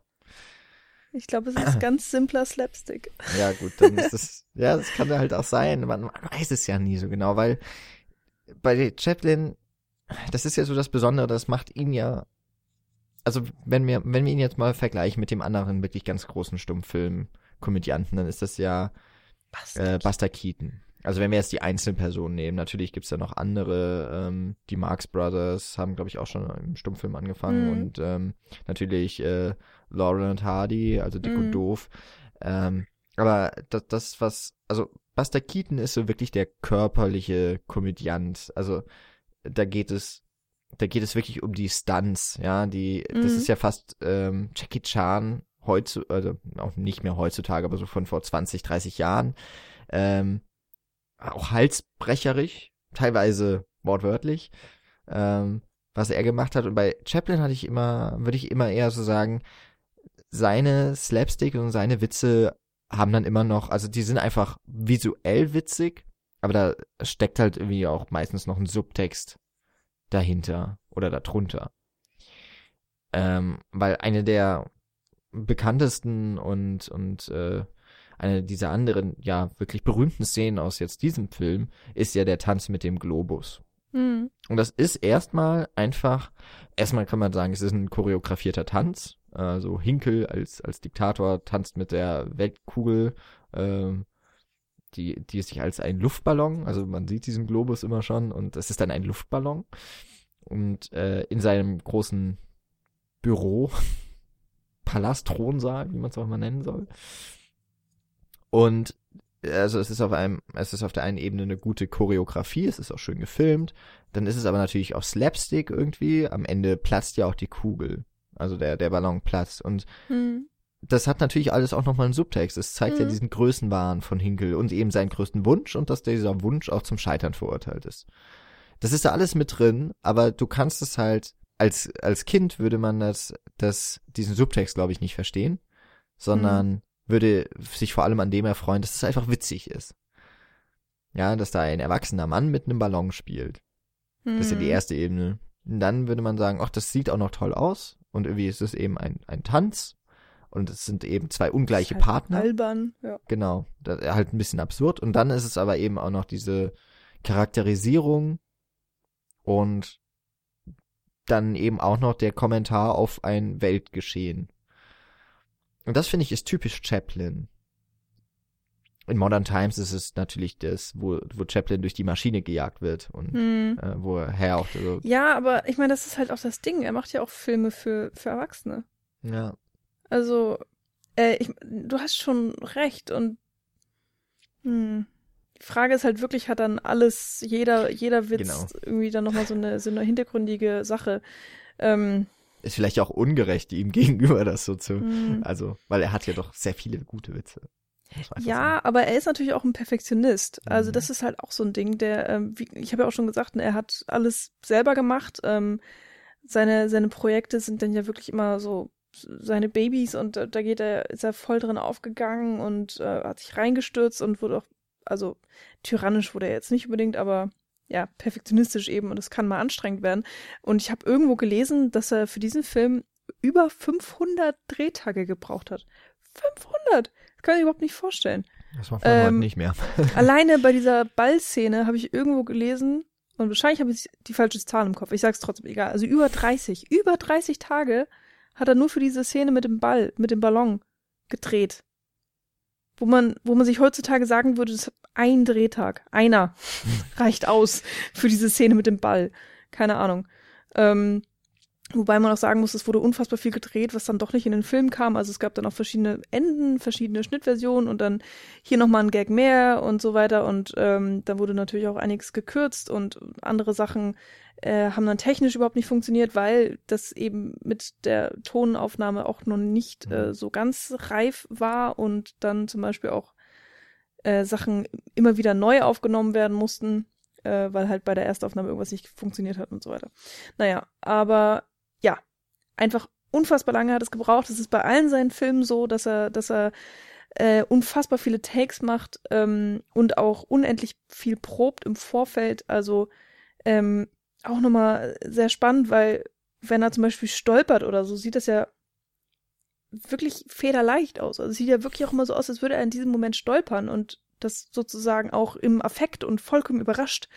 Und wenn man sich dann denkt, dass er das irgendwie hundertmal gemacht hat, bis es eben so perfekt aussieht und als hätte er es zum ersten Mal gemacht, das ist äh, schon krass. Also, naja, ähm, von daher ist es gar nicht mal so weit hergeholt zu sagen, dass in jeder seiner Bewegungen noch irgendwo was, eine zweite ähm, Sache drin steckt. Ähm, nicht Meinung, äh, eine zweite eine Aussage. So, ja. Genau.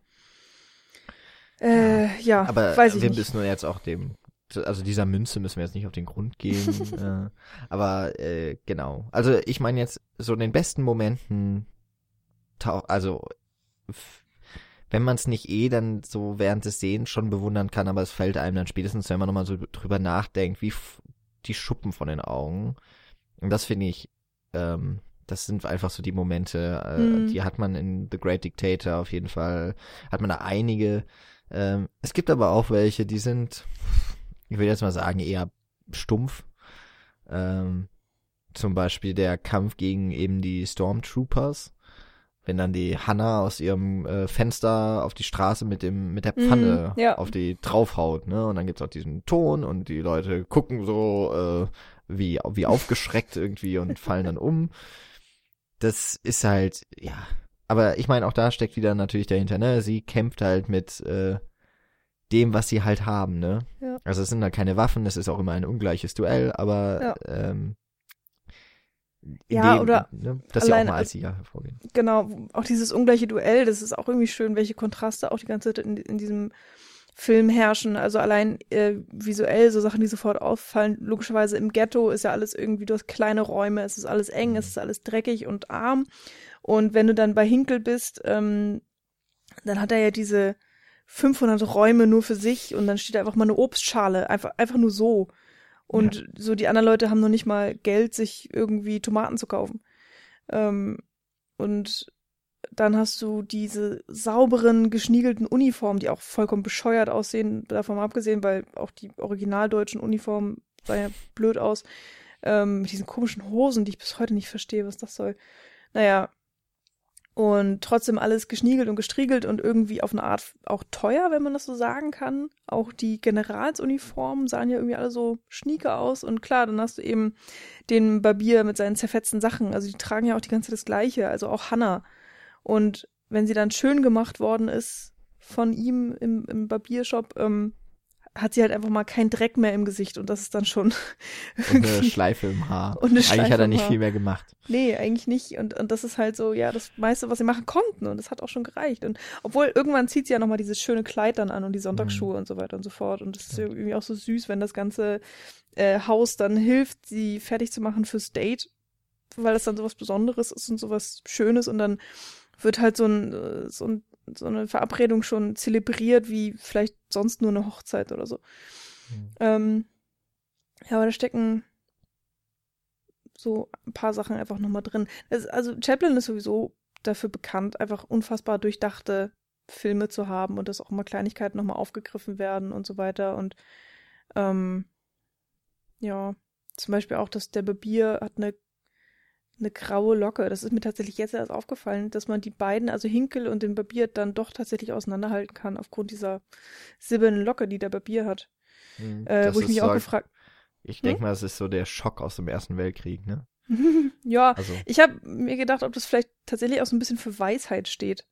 Dass, mhm. dass der Barbier der Weisere von den beiden ist, obwohl er halt der Ärmere ist.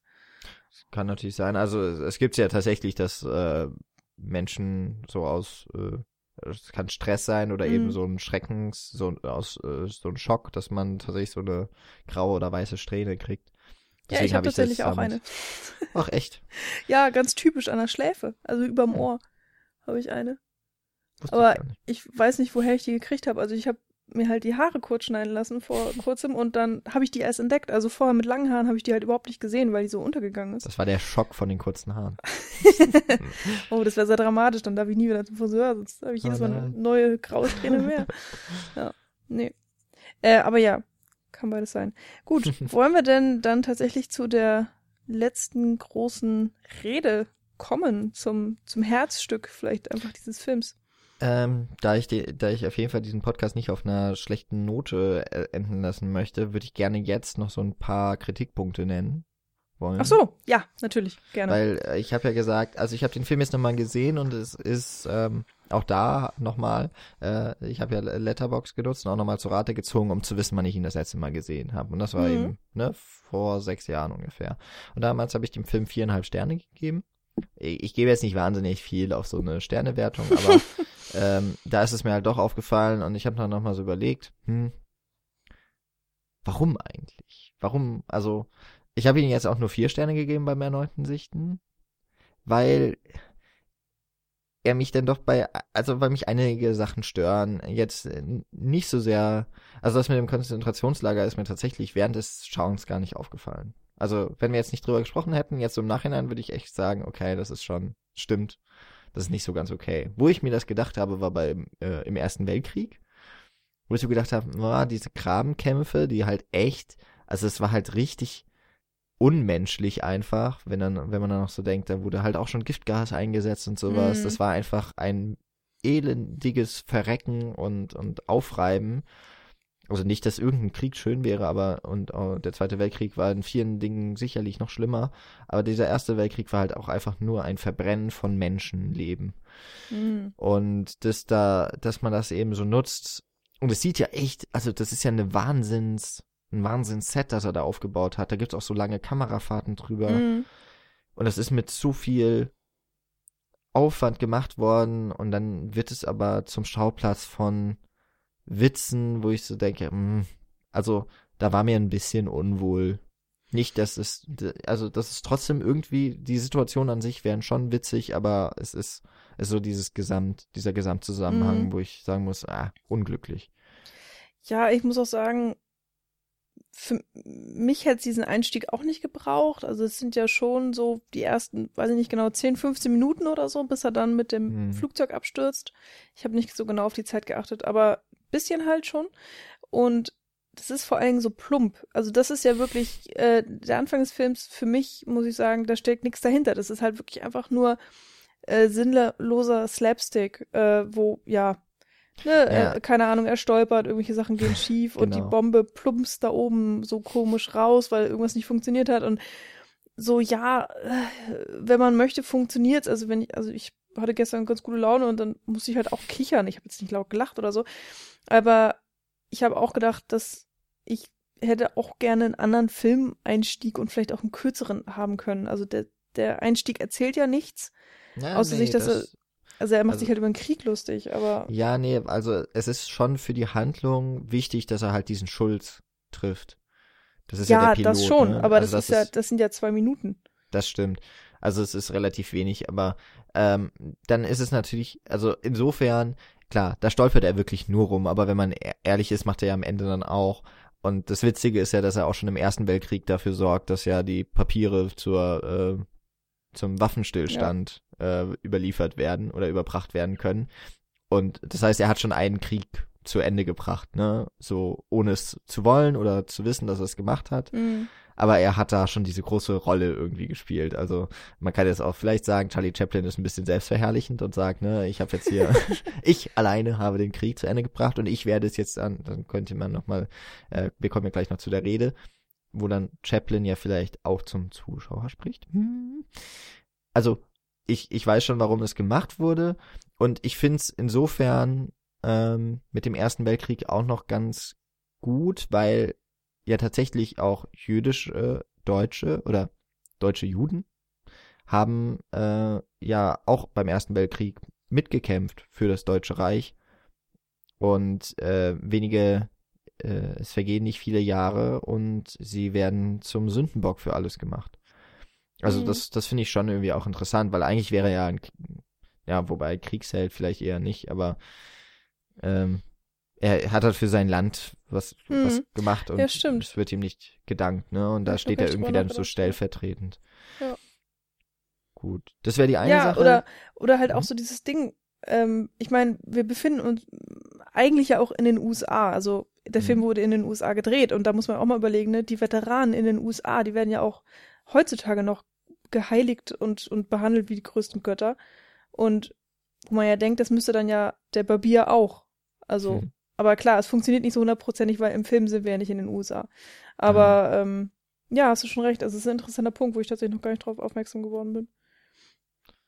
So, und der andere wirklich, also das ist ein, äh, das ist jetzt so ein Kritikpunkt, da würde ich sagen, das hat ja so auch was mit einer eigenen Meinung, mit so einem eigenen Standpunkt zu tun, Mhm. wenn man den Film Ja, geht. oder auch, dass er da vielleicht nicht so richtig gut alt geworden ist, Hm, also- vielleicht. weil es dann wirklich Humor aus der damaligen Zeit war, aber ähm, es war vielleicht auch Humor, den die Leute damals gebraucht haben. Also es ist ja auch wirklich bewiesen, dass in Krisenzeiten die Filme leichter werden, dass die Mhm. Leute halt keine Lust mehr haben, alles Ernste nur zu sehen, weil das normale Leben schon ernst genug ist und dann guckt man sich eben vermehrt einfach äh, Filme an, die locker, leicht und luftig sind. Und das hat dieser Film ja einfach definitiv geboten. Und vielleicht ist es auch ein, ähm, sagen wir mal, relativ leichter, sanfter Einstieg in ein Thema, was dann halt im Verlaufe des Films immer ernster und immer ernster wird. Ja. Okay. Das, äh, meine andere, und das ist wirklich etwas, wo, wir- man muss ja auch noch sagen, der Film ist über zwei Stunden lang. Und ich finde, es hätte nicht unbedingt sein müssen. Ich bin ja eigentlich auch nicht, so- also das sind wir eigentlich alle jetzt, äh, wenn wir so bei der Cine Couch miteinander sprechen, ist, wir nehmen eigentlich ja nie irgendwie, äh, oder wir kritisieren Filme eigentlich nicht, weil sie zu lang wären oder sowas oder zu kurz. Aber ich habe das Gefühl, der Film wäre runder gewesen, wenn man diesen ganzen Napaloni und Hinkel Stuff rausgelassen hätte. Das fängt schon so, also das ist einfach auch kein guter Witz mit dem einfahrenden Zug, Ja, der sich immer wieder in Gang setzt, nach vorne und hinten. Das sah auch und, so schlecht oh, aus einfach. Ja, also das kommt ja auch noch dazu, genau. Also es ist halt Leinwand äh, genau eine Leinwand, wo die nach vorne und hinten gezogen wird. Äh, oder äh, wo Oder halt was abgespielt Projektion wird. wahrscheinlich, denke ich Genau. mal, ja. Und ah, das ist dann einfach nicht witzig. Dann ist halt auch, ja, es sind halt dann zwei Egos, die aufeinandertreffen und äh, Hinkel wird dann nochmal mehr zur Witzfigur gemacht. Und ah, ich weiß nicht, das ist, das nimmt so viel Platz ein in diesem Film. Mm, Und das hätte es einfach nicht gebraucht. Mm. Weil, ähm, also es, ich fand auch wirklich, da waren wenig gelungene Witze drin. Der einzige, den ich wirklich gut finde, ist der, wo sie äh, dann in die in das Friseurstudio, Ja. sag ich mal, von Hinkel gehen und dann eben Ja. ihre Stühle immer weiter nach oben fahren. Und dann haben wir wieder das gleiche Element wie ja schon mit dem äh, Tanz mit dem Globus. Äh, dass Hinkel ganz nach oben fährt und dann äh, lässt irgendwie die Feder nach und er fliegt ganz nach unten wieder. Mm. Aber Napoloni bleibt halt oben. Es, es ist dann, finde ich, auch nicht so ganz durchdacht. Weil, ich meine, Mussolini war ja genauso oder war ähnlich schlecht und schrecklich wie äh, Hitler. Also war ja auch ein Faschist und ähm, ja, die haben ja im Endeffekt auf der gleichen Seite, naja, gekämpft, aber Mm. da muss ich einfach sagen, auch dann dieser, äh, wo sie dann noch darüber streiten jetzt, wer, also es wird ja um Austerlich, also Österreich da noch äh, gefeilscht. Osterlitsch. Osterlich, genau.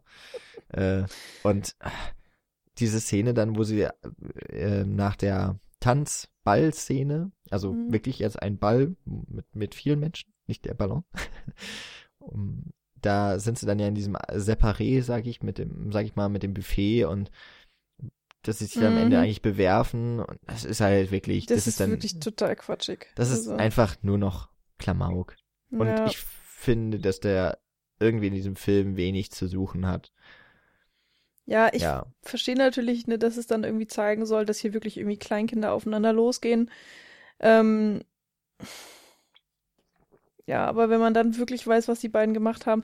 Also ich versuche es halt immer aus dem Standpunkt zu sehen, wie ihn Charlie Chaplin damals gedreht Mhm. haben könnt, könnte, eventuell hat.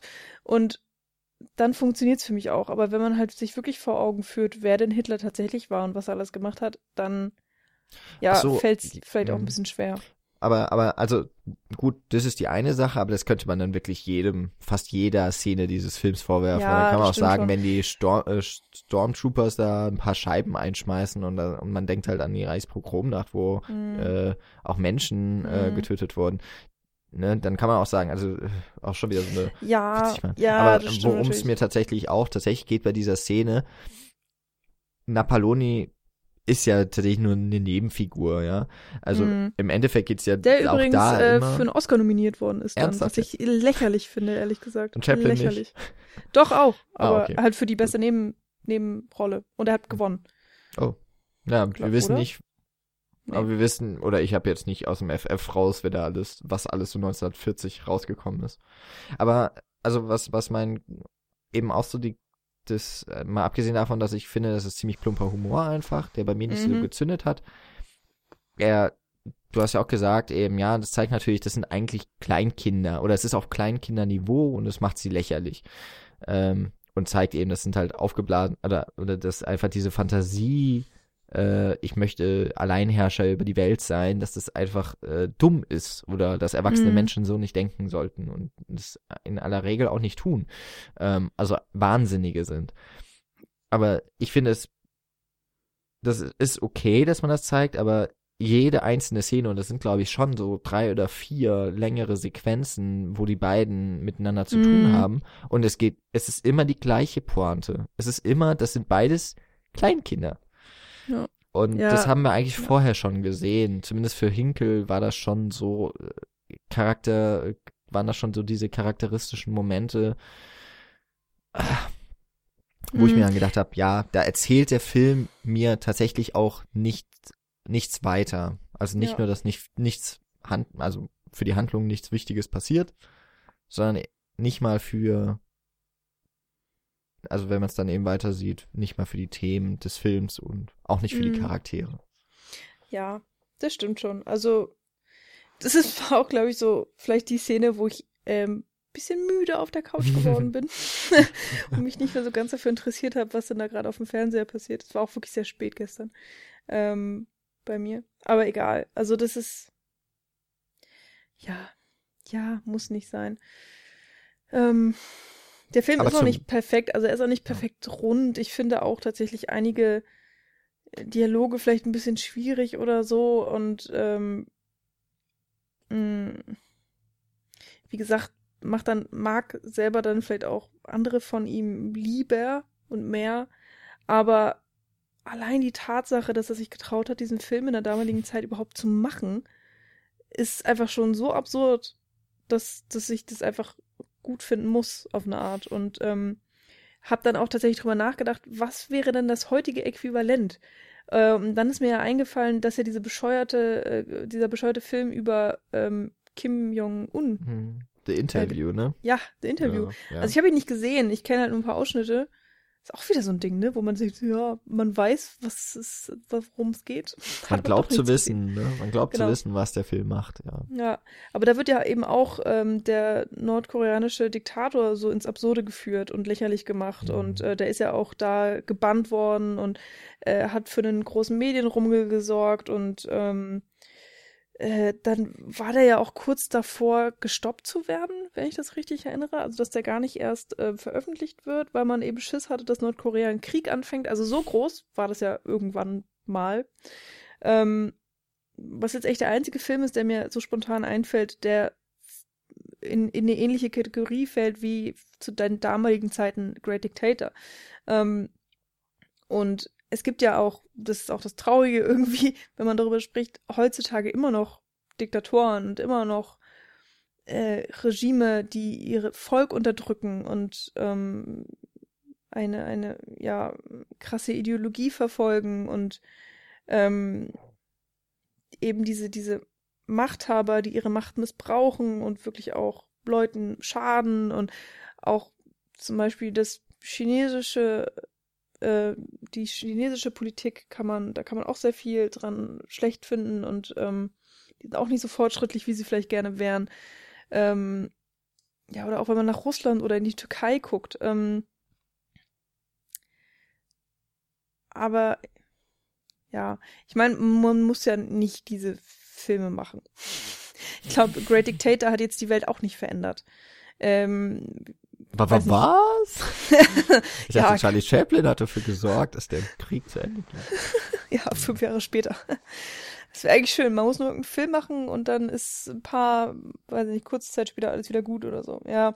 Nee, so funktioniert die Welt ja natürlich leider nicht. Und es gibt, ähm, gibt ja natürlich vielleicht auch andere Filme, die die Aufgabe übernehmen, die die Bevölkerung wachzurütteln oder ist das sowieso die Frage, was die Aufgabe dieses Films ist? Ähm, weil eigentlich habe ich ja auch Anfang des Podcasts gesagt, es ist eine, eine Komödie und man sollte sie auch so behandeln, aber vor allen Dingen, wenn wir jetzt gleich über das Ende des Films sprechen, setzt er wirklich so eine Note, die das nochmal umkehrt, die dann so extrem ernst wird ähm, und auch eben so eine Wachrüttelfunktion hat für den, den Zuschauer oder für, für die ganze Welt. Ähm, dass man dann schon wieder sagen kann, dass es eigentlich keine Komödie sein kann, weil sie ähm, die eigenen Spielregeln nicht befolgt, sozusagen. Also sie ist dann, der Film ist dann nicht mehr belanglos. Ähm, ja, aber äh, da muss ich nur ganz kurz sagen, also Komödien dürfen natürlich auch was aussagen ja, und sind ja, ja also klar, wenn man jetzt so abfällige, äh, abfällig über Komödien redet, dann kann man das mit dem Belanglosen oder sowas schon mal sagen, aber also es gibt ich weiß jetzt nicht, ob wie aus jetzt fallen mir auch keine Beispiele ein, ob oder reine Film. Unterhaltung statt Belang. Wobei eigentlich Modern Times ist halt auch immer irgendwie eine unterschwellige oder gar nicht so unterschwellige Kritik am Kapitalismus und an der ja. Industrialisierung, ne? Ja. Äh, also insofern, ja.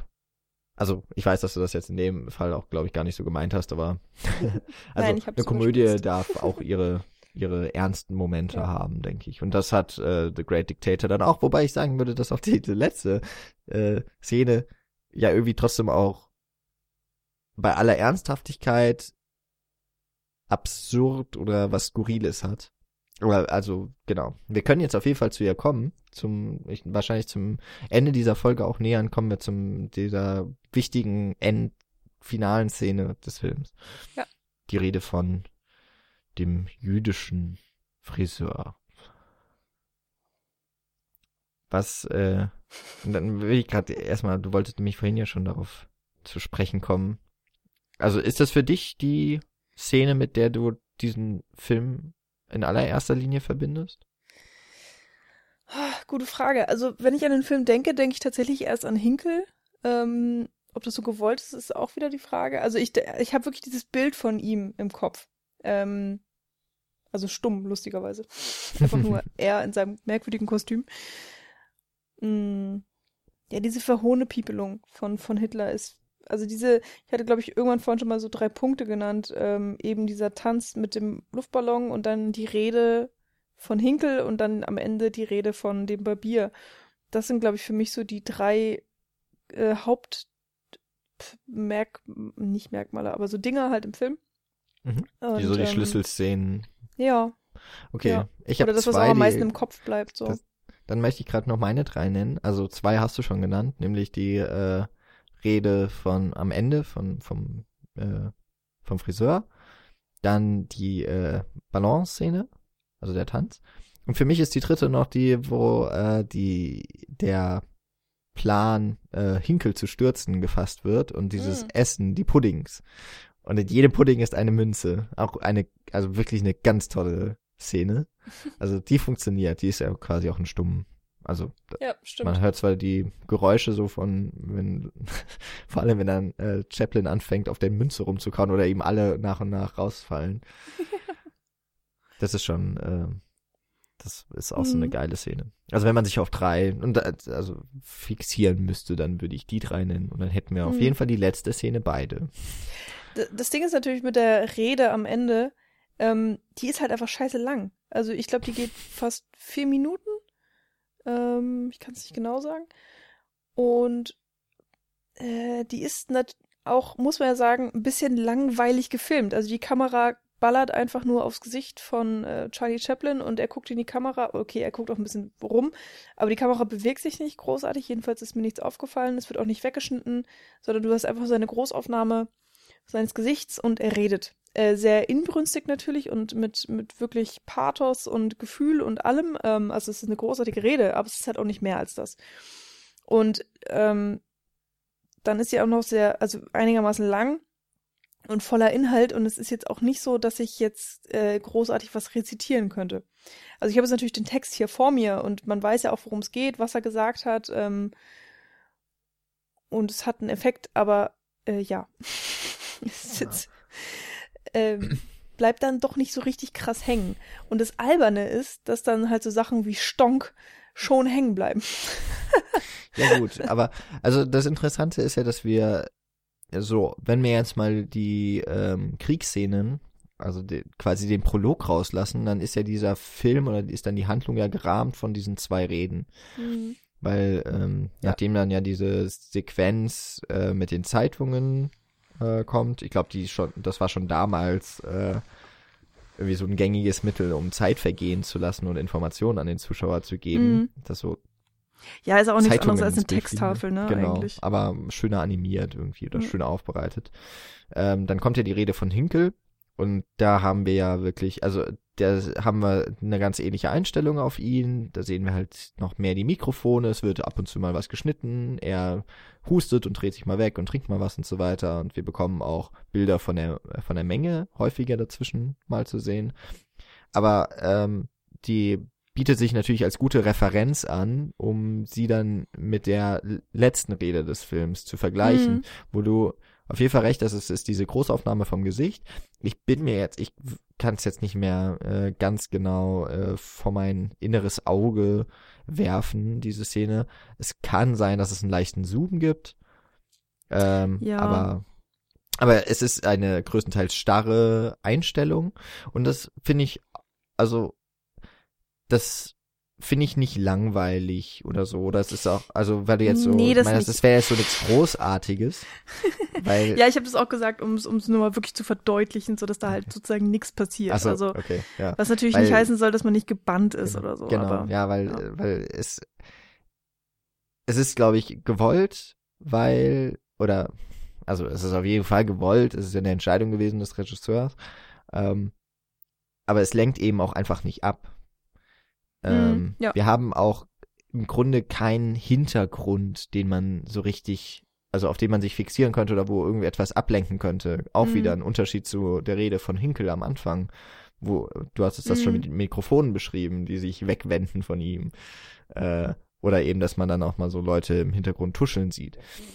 Ähm, das haben wir hier nicht. Und dann ist es auch noch, dass sich die Rede natürlich aufbaut. Äh, der, Mhm. der Friseur weiß ja eigentlich erst gar nicht, was er sagen soll. Und dann äh, wird ihm ja gesagt, you are only a hope. Und, und Hope, also die Hoffnung, ist dann ja der Aufhänger für diese Rede. Und er beginnt dann so, sich etwas zusammenzustottern Mhm. und gerät dann immer mehr in Fahrt, bis er am Ende redet wie Hitler. Das ist ja der große Gag eigentlich.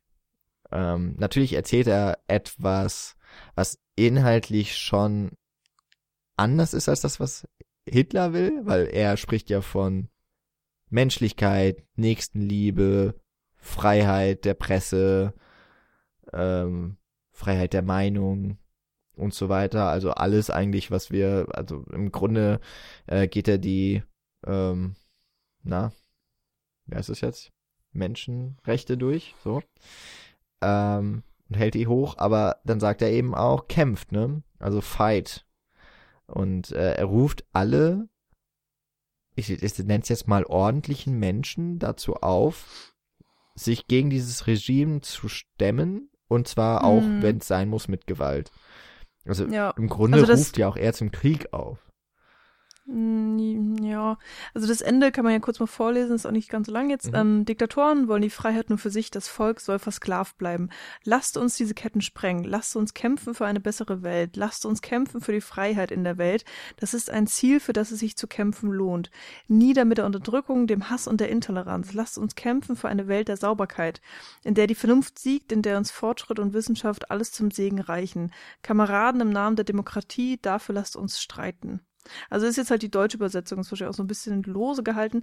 Ähm, ist natürlich irgendwie komisch, wenn man jetzt, also im Englischen ist es dann halt Fight, also das Kämpfen und ist halt die Frage, will er jetzt einen anderen Krieg anzetteln oder will er jetzt ne, alle wirklich halt zum, zum Faustkampf auffordern? Aber man kann es natürlich auch ganz einfach so deuten, einfach so Gegenwehr schon mal zu setzen. Das ist ja auch Ja. ein Kämpfen und ja, für sich selbst einzustehen und ähm, ja. Also, ne, da ist es natürlich von der, von der Historie wieder interessant. Amerika ist zu dem Zeitpunkt noch nicht im Krieg verwickelt. Mhm. Und äh, man könnte Stimmt. jetzt fast auch sagen, dass das klingt eigentlich auch wie die Rede eines Präsidenten oder Außenministers, Mhm. der nun sagt, also ne, dort weit weg von uns wird Krieg Mhm. geführt und es werden unsere Werte mit Füßen Ja. getreten. Ne? Und so ein bisschen hat, also so ein Anschein hat ja diese Rede. Das äh, meine ich jetzt, also das ist jetzt auch nichts ganz Schlimmes. Mhm. Ähm, aber zum Beispiel, dass da dieses genau Sauberkeit oder sowas, ne, wird ja irgendwie, oder, oder die Reinheit, irgendwie sowas, so ein Begriff taucht jetzt da auch wieder auf. Also, das, was so interessant an dieser Rede ist, dass sie wirklich nicht so viel anders ist als das, was ähm, eben zum Beispiel auch Hinkel, also wenn man Hinkel verstehen würde mit seinem Kauderwelsch, aber eigentlich ist es auch in vielen Punkten gar nicht so weit weg von dem wirklich, was Hitler teilweise auch gesagt hat, weil um Reinheit geht es dem auch. Dass es natürlich eine ganz andere Reinheit ist, die er sich vorstellt. Ähm, das ist, das ist dann so das andere. Das Witzige ist nämlich ja, dass ähm, dem Friseur am Ende zugejubelt wird von der Menge. Und er wirkt dann ja auch überwältigt und vielleicht auch verängstigt. Das, das ist so nicht ganz, also ich sehe dann in, in den letzten Blicken des Films Angst in seinem Gesicht. Mhm. Weil- ist ja nicht einfach überrascht. Ja, also das, ich glaube, das, das lässt der Film so ein bisschen einem offen, wie man das wahrnimmt. Ich denke halt, weil er sich am Ende so in Rage redet und das ein oder andere Wort vielleicht eben auch ein bisschen eine Doppeldeutigkeit hat. Ich möchte Chaplin nämlich nicht vorwerfen jetzt, dass er irgendwie am Ende selber zum äh, Faschist wird. Aber ähm, einfach nur dadurch, dass äh, gewisse Wörter äh, die eine oder andere Mai, ähm, ähm, Deutungsebene annehmen können, Hm. Ähm, funkt, kann man das jetzt, kann man diese letzte Szene so deuten und so ein bisschen tue ich es jetzt auch mal, dass ähm, das ergebene Volk dem scheinbaren Hinkel zuhört und ihm zujubelt und das, was er sagt, äh, für sich als Ansporn nimmt zu kämpfen. Und zwar gegen die anderen. Also gegen die für uns aus unserer Sicht heute die Guten. Aber eigentlich will er ja genau was anderes. Er möchte ja die Leute erreichen. Also es ist ja auch ein Durchbrechen der vierten Wand. Also Chaplin spricht ja auch zu uns. Das ist, das ist ja nicht nur noch oder vielleicht auch gar nicht mehr so sehr die Filmhandlung. Es ist ja auch totale Stille um ihn rum. Hm. Und erst am Ende werden wir wieder so zurückgeholt in das Filmgeschehen. Und das finde ich ist eben so dieser Moment, wo ich denke, okay, er hat gerade eigentlich zu uns gesprochen und wir als Zuschauer in die in aller Regel Leute, die sich diesen Film angucken, würde ich mal behaupten, sind eher eben die Befürworter von Demokratie, der Menschenrechte und so weiter. Also ähm, das sind die Leute, die verstehen seine Rede richtig. Aber die Rede kann genauso gut auch für den Faschisten verstanden werden als Ansporn. Und das finde ich hat so eine, hat so ein, ja, ich weiß es nicht. Also ich meine, da muss man halt echt die Rede so auch im Ganzen sehen. Weil, wie gesagt, sie ist lang. Und er sagt dann eben auch solche Sachen wie, ähm, Ihr seid keine Roboter, ihr seid keine Tiere, ihr seid Menschen. Bewahrt euch die Menschlichkeit in euren Herzen und hasst nicht. Nur wer nicht geliebt wird, hasst. Nur wer nicht geliebt wird. Also, ne, eben auch für diese, dieses Miteinander. Und das hat doch dann schon wieder eigentlich, also es wird, wird ja alles inkludiert, eigentlich. Oder? Ja, also es kommt aber. Also Oder ist es dieses Ding von wegen, äh, das eine Extrem wird mit dem anderen Extrem bekämpft und dass man das genauso negativ sehen kann. Also ich verstehe schon deinen Punkt, aber ich glaube, also das, das lässt sich nicht ich, so vereinfachen, glaube ich. Ja, das, was ich so meine, es kommt dann aufs Narrativ an, indem man diese Rede einbettet. Die Rede alleine, ja, also deswegen, mhm. ich, ich weiß was, also das soll eine, und es ist auch eine brennende Rede für Menschlichkeit. Das ist es erstmal. Aber in dem Film wird sie eben auch gleichzeitig, das finde ich, kommt durch dieses Jubeln der Menge, und das sind ja nun mal Soldaten, das sind ja die Sturmtruppen. Nach der Eroberung von Ost Osterlich, wie heißt es jetzt wieder? Osterlich. Osterlich. Ähm, ist das so? Oh Gott, das habe ich gar nicht Also das ist ja eigentlich auch, ne, der Einz also die, die Annexion von Österreich ist ja erst der Anfang gewesen. Hm. Ähm, und wenn man jetzt eben das Narrativ hat, das ja auch die Nazis damals hatten. Ne? Sie wurden ja betrogen. Der der Frieden von Versailles ist ja eine eine mhm. aufgedrückte ähm, eine von außen, also Deutschland wird ja ausgeblutet, das ist ja das Narrativ der Nazis, ja. Mhm. Und äh, da gibt's ja die, noch die, die Dolchstoßlegende, also äh, dem, dem Aria-Deutschen wird ein Dolch von, ich glaube, den Juden ähm, im Rücken gerammt. Das ist ja auch so eine Karikatur gewesen. Und in diesem Narrativ ist natürlich der, die Menschen, die Deutschland hassen, sind natürlich die Alliierten. Und alle Nicht-Arier. Das sind die, die, ne, die Deutschen hassen. Und äh, deswegen kann man das alles eben auch immer in die Richtung deuten, äh, wie es die Anhänger von einem faschistischen Herrscher ähm, tun würden wahrscheinlich in diesem Narrativ, in dem sie auf, äh, in dem sie großgezogen wurden und in dem sie sich irgendwie sehen. Und das meine ich halt mit dieser, mit dieser doppelten Ebene, die, die der Film da hat und deswegen, dass ich den letzten Blick von, von Chaplin da als dann wieder zurück in die Handlung geworfen als äh, Schrecken und nicht so sehr als Überraschung oder sowas. Hm, verstehe auf jeden Fall, was du meinst. Oder vielleicht also, eine böse Überraschung. Interessant ist ja auch, dass wir gar nicht tatsächlich mit Chaplins Gesicht enden. Äh, oder mhm. sowieso nochmal kurz zur Großaufnahme. Also da, zur Großaufnahme vor allen Dingen halt noch in der Zeit, wo es 4 zu 3 Format äh, vorherrschte, weil das ist eben das Format fürs Gesicht. So. Mhm. Ähm, war die Großaufnahme halt immer was ganz Besonderes. Es war ja auch das, was äh, den Film so sehr vom Theater abgrenzte und so weiter und so fort. Und ähm, vor allen Dingen in den Anfang des Films eigentlich so spärlich eingesetzt wurde, weil sie so einen riesigen Effekt hat. Also man muss sich das mal vorstellen, du hast eine große Leinwand und äh, auf einmal hast du eben so ein drei Meter großes Gesicht ähm, vor dir. Und mit aller Detail Detailtreue. Und im Film, wenn ich das richtig jetzt in Erinnerung habe, gibt es eigentlich nur zwei. Und zwar einmal tatsächlich von Hinkel. Und das ist jetzt nicht die erste große Rede, sondern die, die zweite, wo er dann gibberish so blabbelt. Ähm, da gibt es eine Großaufnahme und die ist wirklich fies, weil man sieht dann halt wirklich so, wie er fast schon die Zähne fletscht und so, äh, ne, irgendwie das der, der, der Speichel spritzt, weil er eben so aufgeregt und so aggressiv redet und die ist wirklich, also eine gruselige Großaufnahme seines Gesichts und die zweite ist dann eben die von dem Barbier am Ende, die ja dann irgendwann vielleicht auch so ähnlich in diese Züge geht. Also von daher finde ich diese Analyse von dir da auch schon interessant und auch diese Doppelung im Film so ein bisschen oder Spiegelung, wie auch immer. Ähm und ach genau, da enden wir ja nicht, darauf wollte ich hinaus, mhm. sondern das Ende des Films ist tatsächlich das Gesicht von Hannah.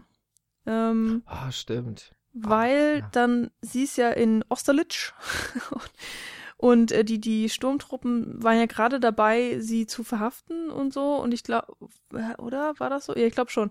Ähm, oder haben sie angegriffen und dann hören sie die Rede, wo, pf, magischerweise durch die Luft transportiert oder irgendwas in der Art. Also es wird nicht so ganz deutlich gemacht, irgendwelche Lautsprecher wahrscheinlich.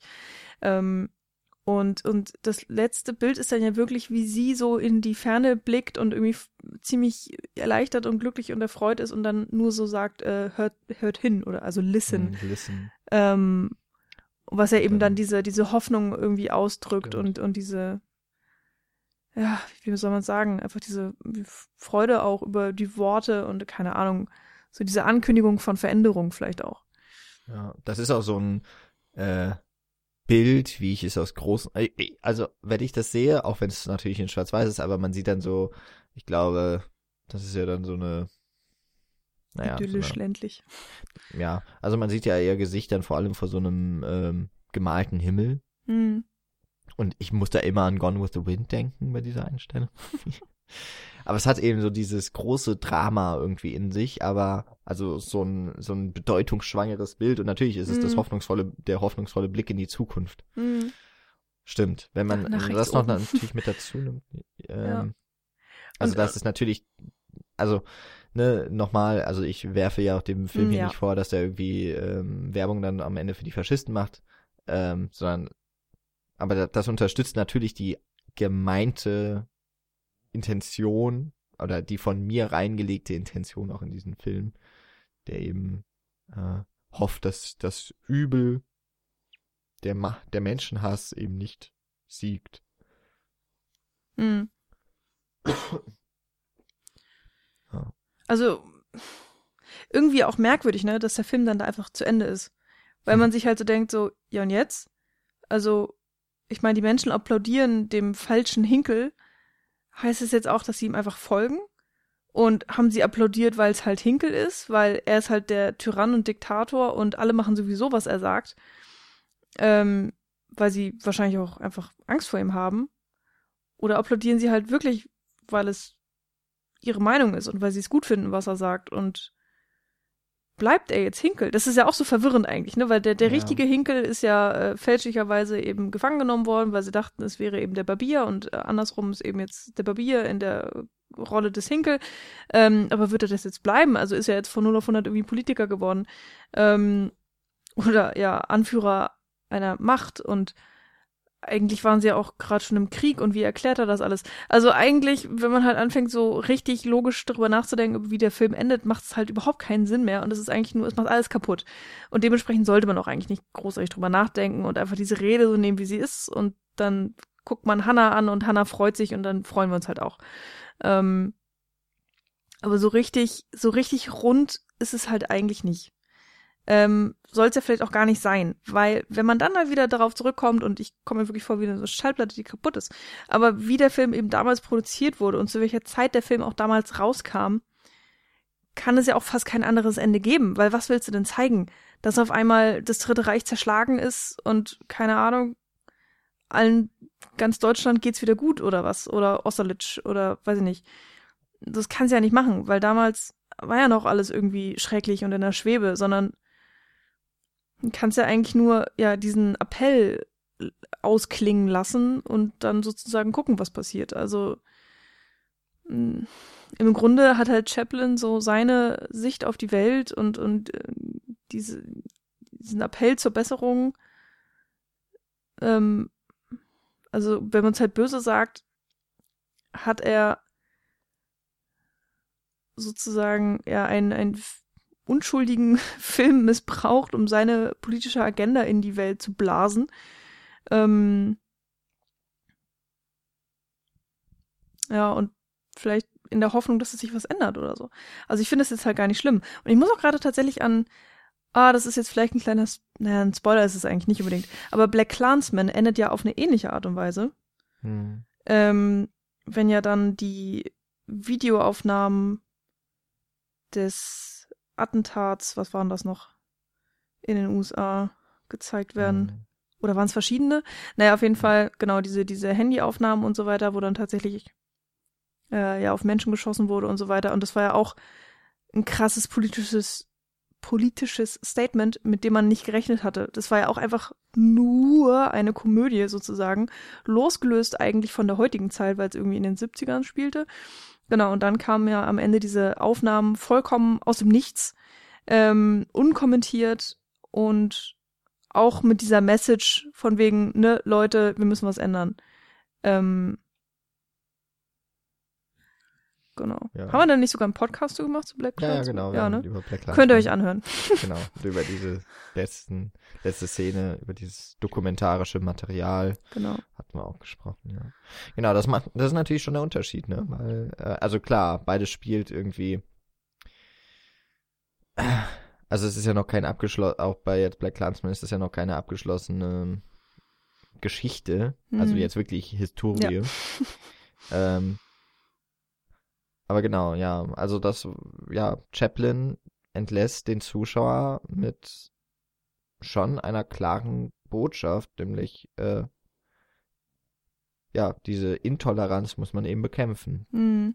Und äh, man kann nicht darauf hoffen, dass es sich von alleine ergeben wird. Oder dass, dass er auf einmal, äh, dass da auf einmal äh, Vernunft irgendwie äh, ja dann die Zügel übernehmen würde. Also ich glaube, das ist da schon mit drin. Und ja, ich finde, das ist auch äh, passt halt. Also es ist eben einfach die, das, ich denke mal, das ist einfach die Intention gewesen, mit der Chaplin diesen Film auch gemacht hat. Und nicht eben einfach nur, oh ja, ich sehe ja so ähnlich aus wie Hitler, daraus könnte ich ja mal einen witzigen Film machen. Ja. Nee, der, also der hat schon auch äh, dann eine deutliche Sichtweise angenommen. Und, und das ist ja eigentlich auch das, ähm, und eben auch diese letzte Rede, das ist ja, glaube ich, auch jetzt Grund mit gewesen, warum, warum du den Film ausgewählt hattest. Mhm. Das hattest du ja schon so anklingen lassen, ne? Es, dass es immer noch irgendwie aktuell ist. Ähm, also, mhm. also natürlich sehr schade, dass es immer noch so aktuell ist. Ähm, aber dass im Grunde, ja, gegen, gegen Intoleranz und Menschlichkeit hilft halt nur der Kampf für die Menschlichkeit, für die Vernunft. Mhm. Und äh, das Miteinander und aufeinander achten irgendwie halt wichtig ist. Und ja, also ich bin tatsächlich auch drauf gekommen, ähm, auf den Film auch nochmal, weil ich beim Spätfilm zu Gast war. Da habe ich über Inglorious Bastards geredet, zusammen mit Daniel und Paula. Und ähm, die machen das ja ganz gerne mal, dass wenn Leute bei ihnen zu Gast sind, äh, sie Fragen stellen, damit man den Gast sozusagen näher kennenlernt. Und eine dieser Fragen war eben mein liebstes Filmzitat woran ich einigermaßen zu knabbern hatte, bis mir dann eben diese Rede eingefallen ist. Und dann war ich mal so frei und habe dann die komplette Rede als Filmzitat genommen. Oder mein Lieblingsfilmzitat. Und ähm, das war was, was, glaube ich, im Podcast, also das, was mir einigermaßen spontan eingefallen ist. Und ähm, also ich habe jetzt keine drei Tage drüber ge gegrübelt. Und dann war ich tatsächlich echt weggeblasen, weil ich dann mir die Rede eben nochmal äh, geholt hatte, sozusagen nochmal durchgelesen hatte und ja, ich muss halt echt sagen, denn mir läuft jedes Mal so ein Schauer über den kompletten Körper, wenn ich diese Rede sehe oder lese. Ähm, also ich brauche auch gar nicht unbedingt die Vertonung dann von Char Charlie Chaplin so im, im Kopf oder so. Also ich ähm, habe das dann auch nicht unbedingt vor Augen, sondern alleine, ja, die Worte finde ich schon so kraftvoll, weil es auch so simpel ist. Es ist, es sind so simple Lehren, die da drinne stehen, so, ne? Wir sollten am Glück des anderen teilhaben und nicht einander verabscheuen. Hass und Verachtung bringen uns niemals näher. Ähm, so, wir müssen nur wieder zu leben lernen und so die Geschwindigkeit entwickelt, ähm, wir haben die Geschwindigkeit entwickelt, aber innerlich sind wir stehen geblieben. So, das sind alles so Sachen, die so wahr sind und auch leider ja irgendwie heute noch und wo man immer wieder denkt, wir müssen es doch eigentlich schon besser wissen. Und ähm, äh, auch mal dieser Spruch, ne, wir sind dazu verdammt, dass sich, oder die Dummen sind dazu verdammt, dass sich die Geschichte wiederholt. Oder wie ist der Spruch? Irgendwie so. Und ich habe schon das Gefühl, dass wir in einer Zeit sind, wo genau das wieder zutrifft, alles.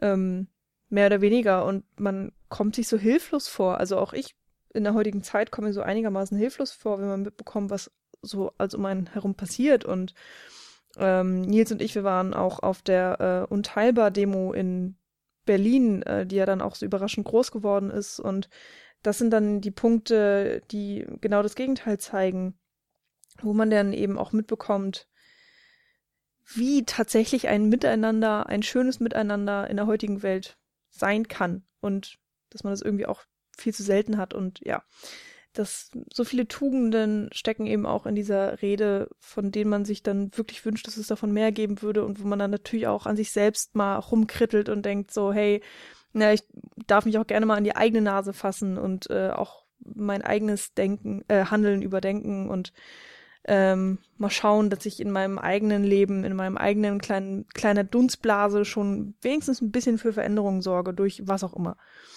Und ähm, auch immer wieder gruselig hier in Berlin diese vielen, also oh, gruselig. Äh, bitte legt's mir jetzt nicht böse aus, ja, aber ähm, es gibt einfach sehr viele äh, Bettler in Berlin oder auch sehr viele ähm, Obdachlose, die man immer und überall sieht und äh, wo man tatsächlich, also, oder wo ich vor allen Dingen auf dem Weg zur Arbeit immer jeden Tag dran vorbeigehe oder auch in der Tram konfrontiert werde und ähm, wo ich mich dann bestimmt auch nicht jedes Mal vollkommen tugendhaft verhalte und mich jedes Mal tatsächlich frage, okay, gebe ich dem jetzt einen Euro oder nicht oder was mache ich jetzt oder habe ich irgendwie vielleicht was zu trinken, was ich ihm geben kann und so weiter und ähm, mache ich auch nicht jedes Mal.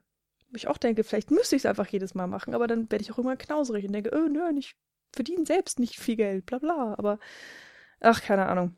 Da kommt man auch schnell vom Kleinsten ins Tausendste und nee, vom, vom, vom Hundertste ins Tausendste. Ja, danke.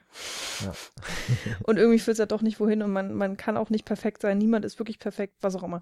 Naja, was ich sagen will, ist, ähm, also diese Rede, ja, ist einfach so die harte Wahrheit und da stecken auch sehr viele Wünsche drin, äh, sehr viel Gutes ja auch.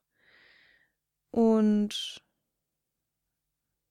ja, es ist einfach absurd. Die ist jetzt 70, 78 Jahre alt. Ich kann nicht rechnen. Doch, 78 Jahre hm. ist sie alt.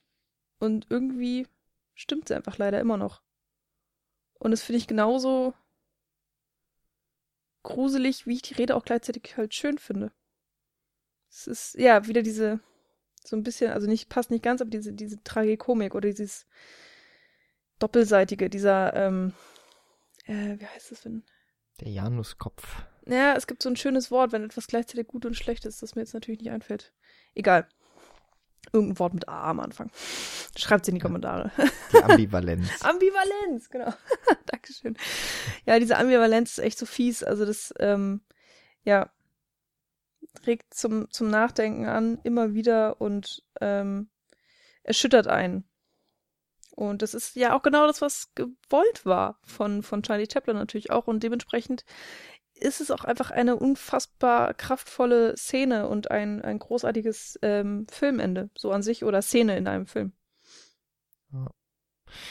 Ich würde sagen, das hast du auch sehr gut jetzt nochmal irgendwie so auch auf, also jetzt nicht nur auf den Punkt gebracht, sondern auch auf irgendwie jetzt nochmal deutlich gemacht, wie es, wie dieser Film nach so langer Zeit äh, einfach auf, ja, auf unsere aktuellen Geschehnisse anzuwenden ist und warum es äh, dementsprechend, also weil wir mal die Frage gestellt hatten, wer würde sich heute diesen Film angucken? Also, liebe Zuhörer, die ihr vielleicht den Film noch nicht kennt, aber diesen Podcast aus reiner, weiß nicht, aus Gutmenschentum, ich wollte es nicht sagen, ja.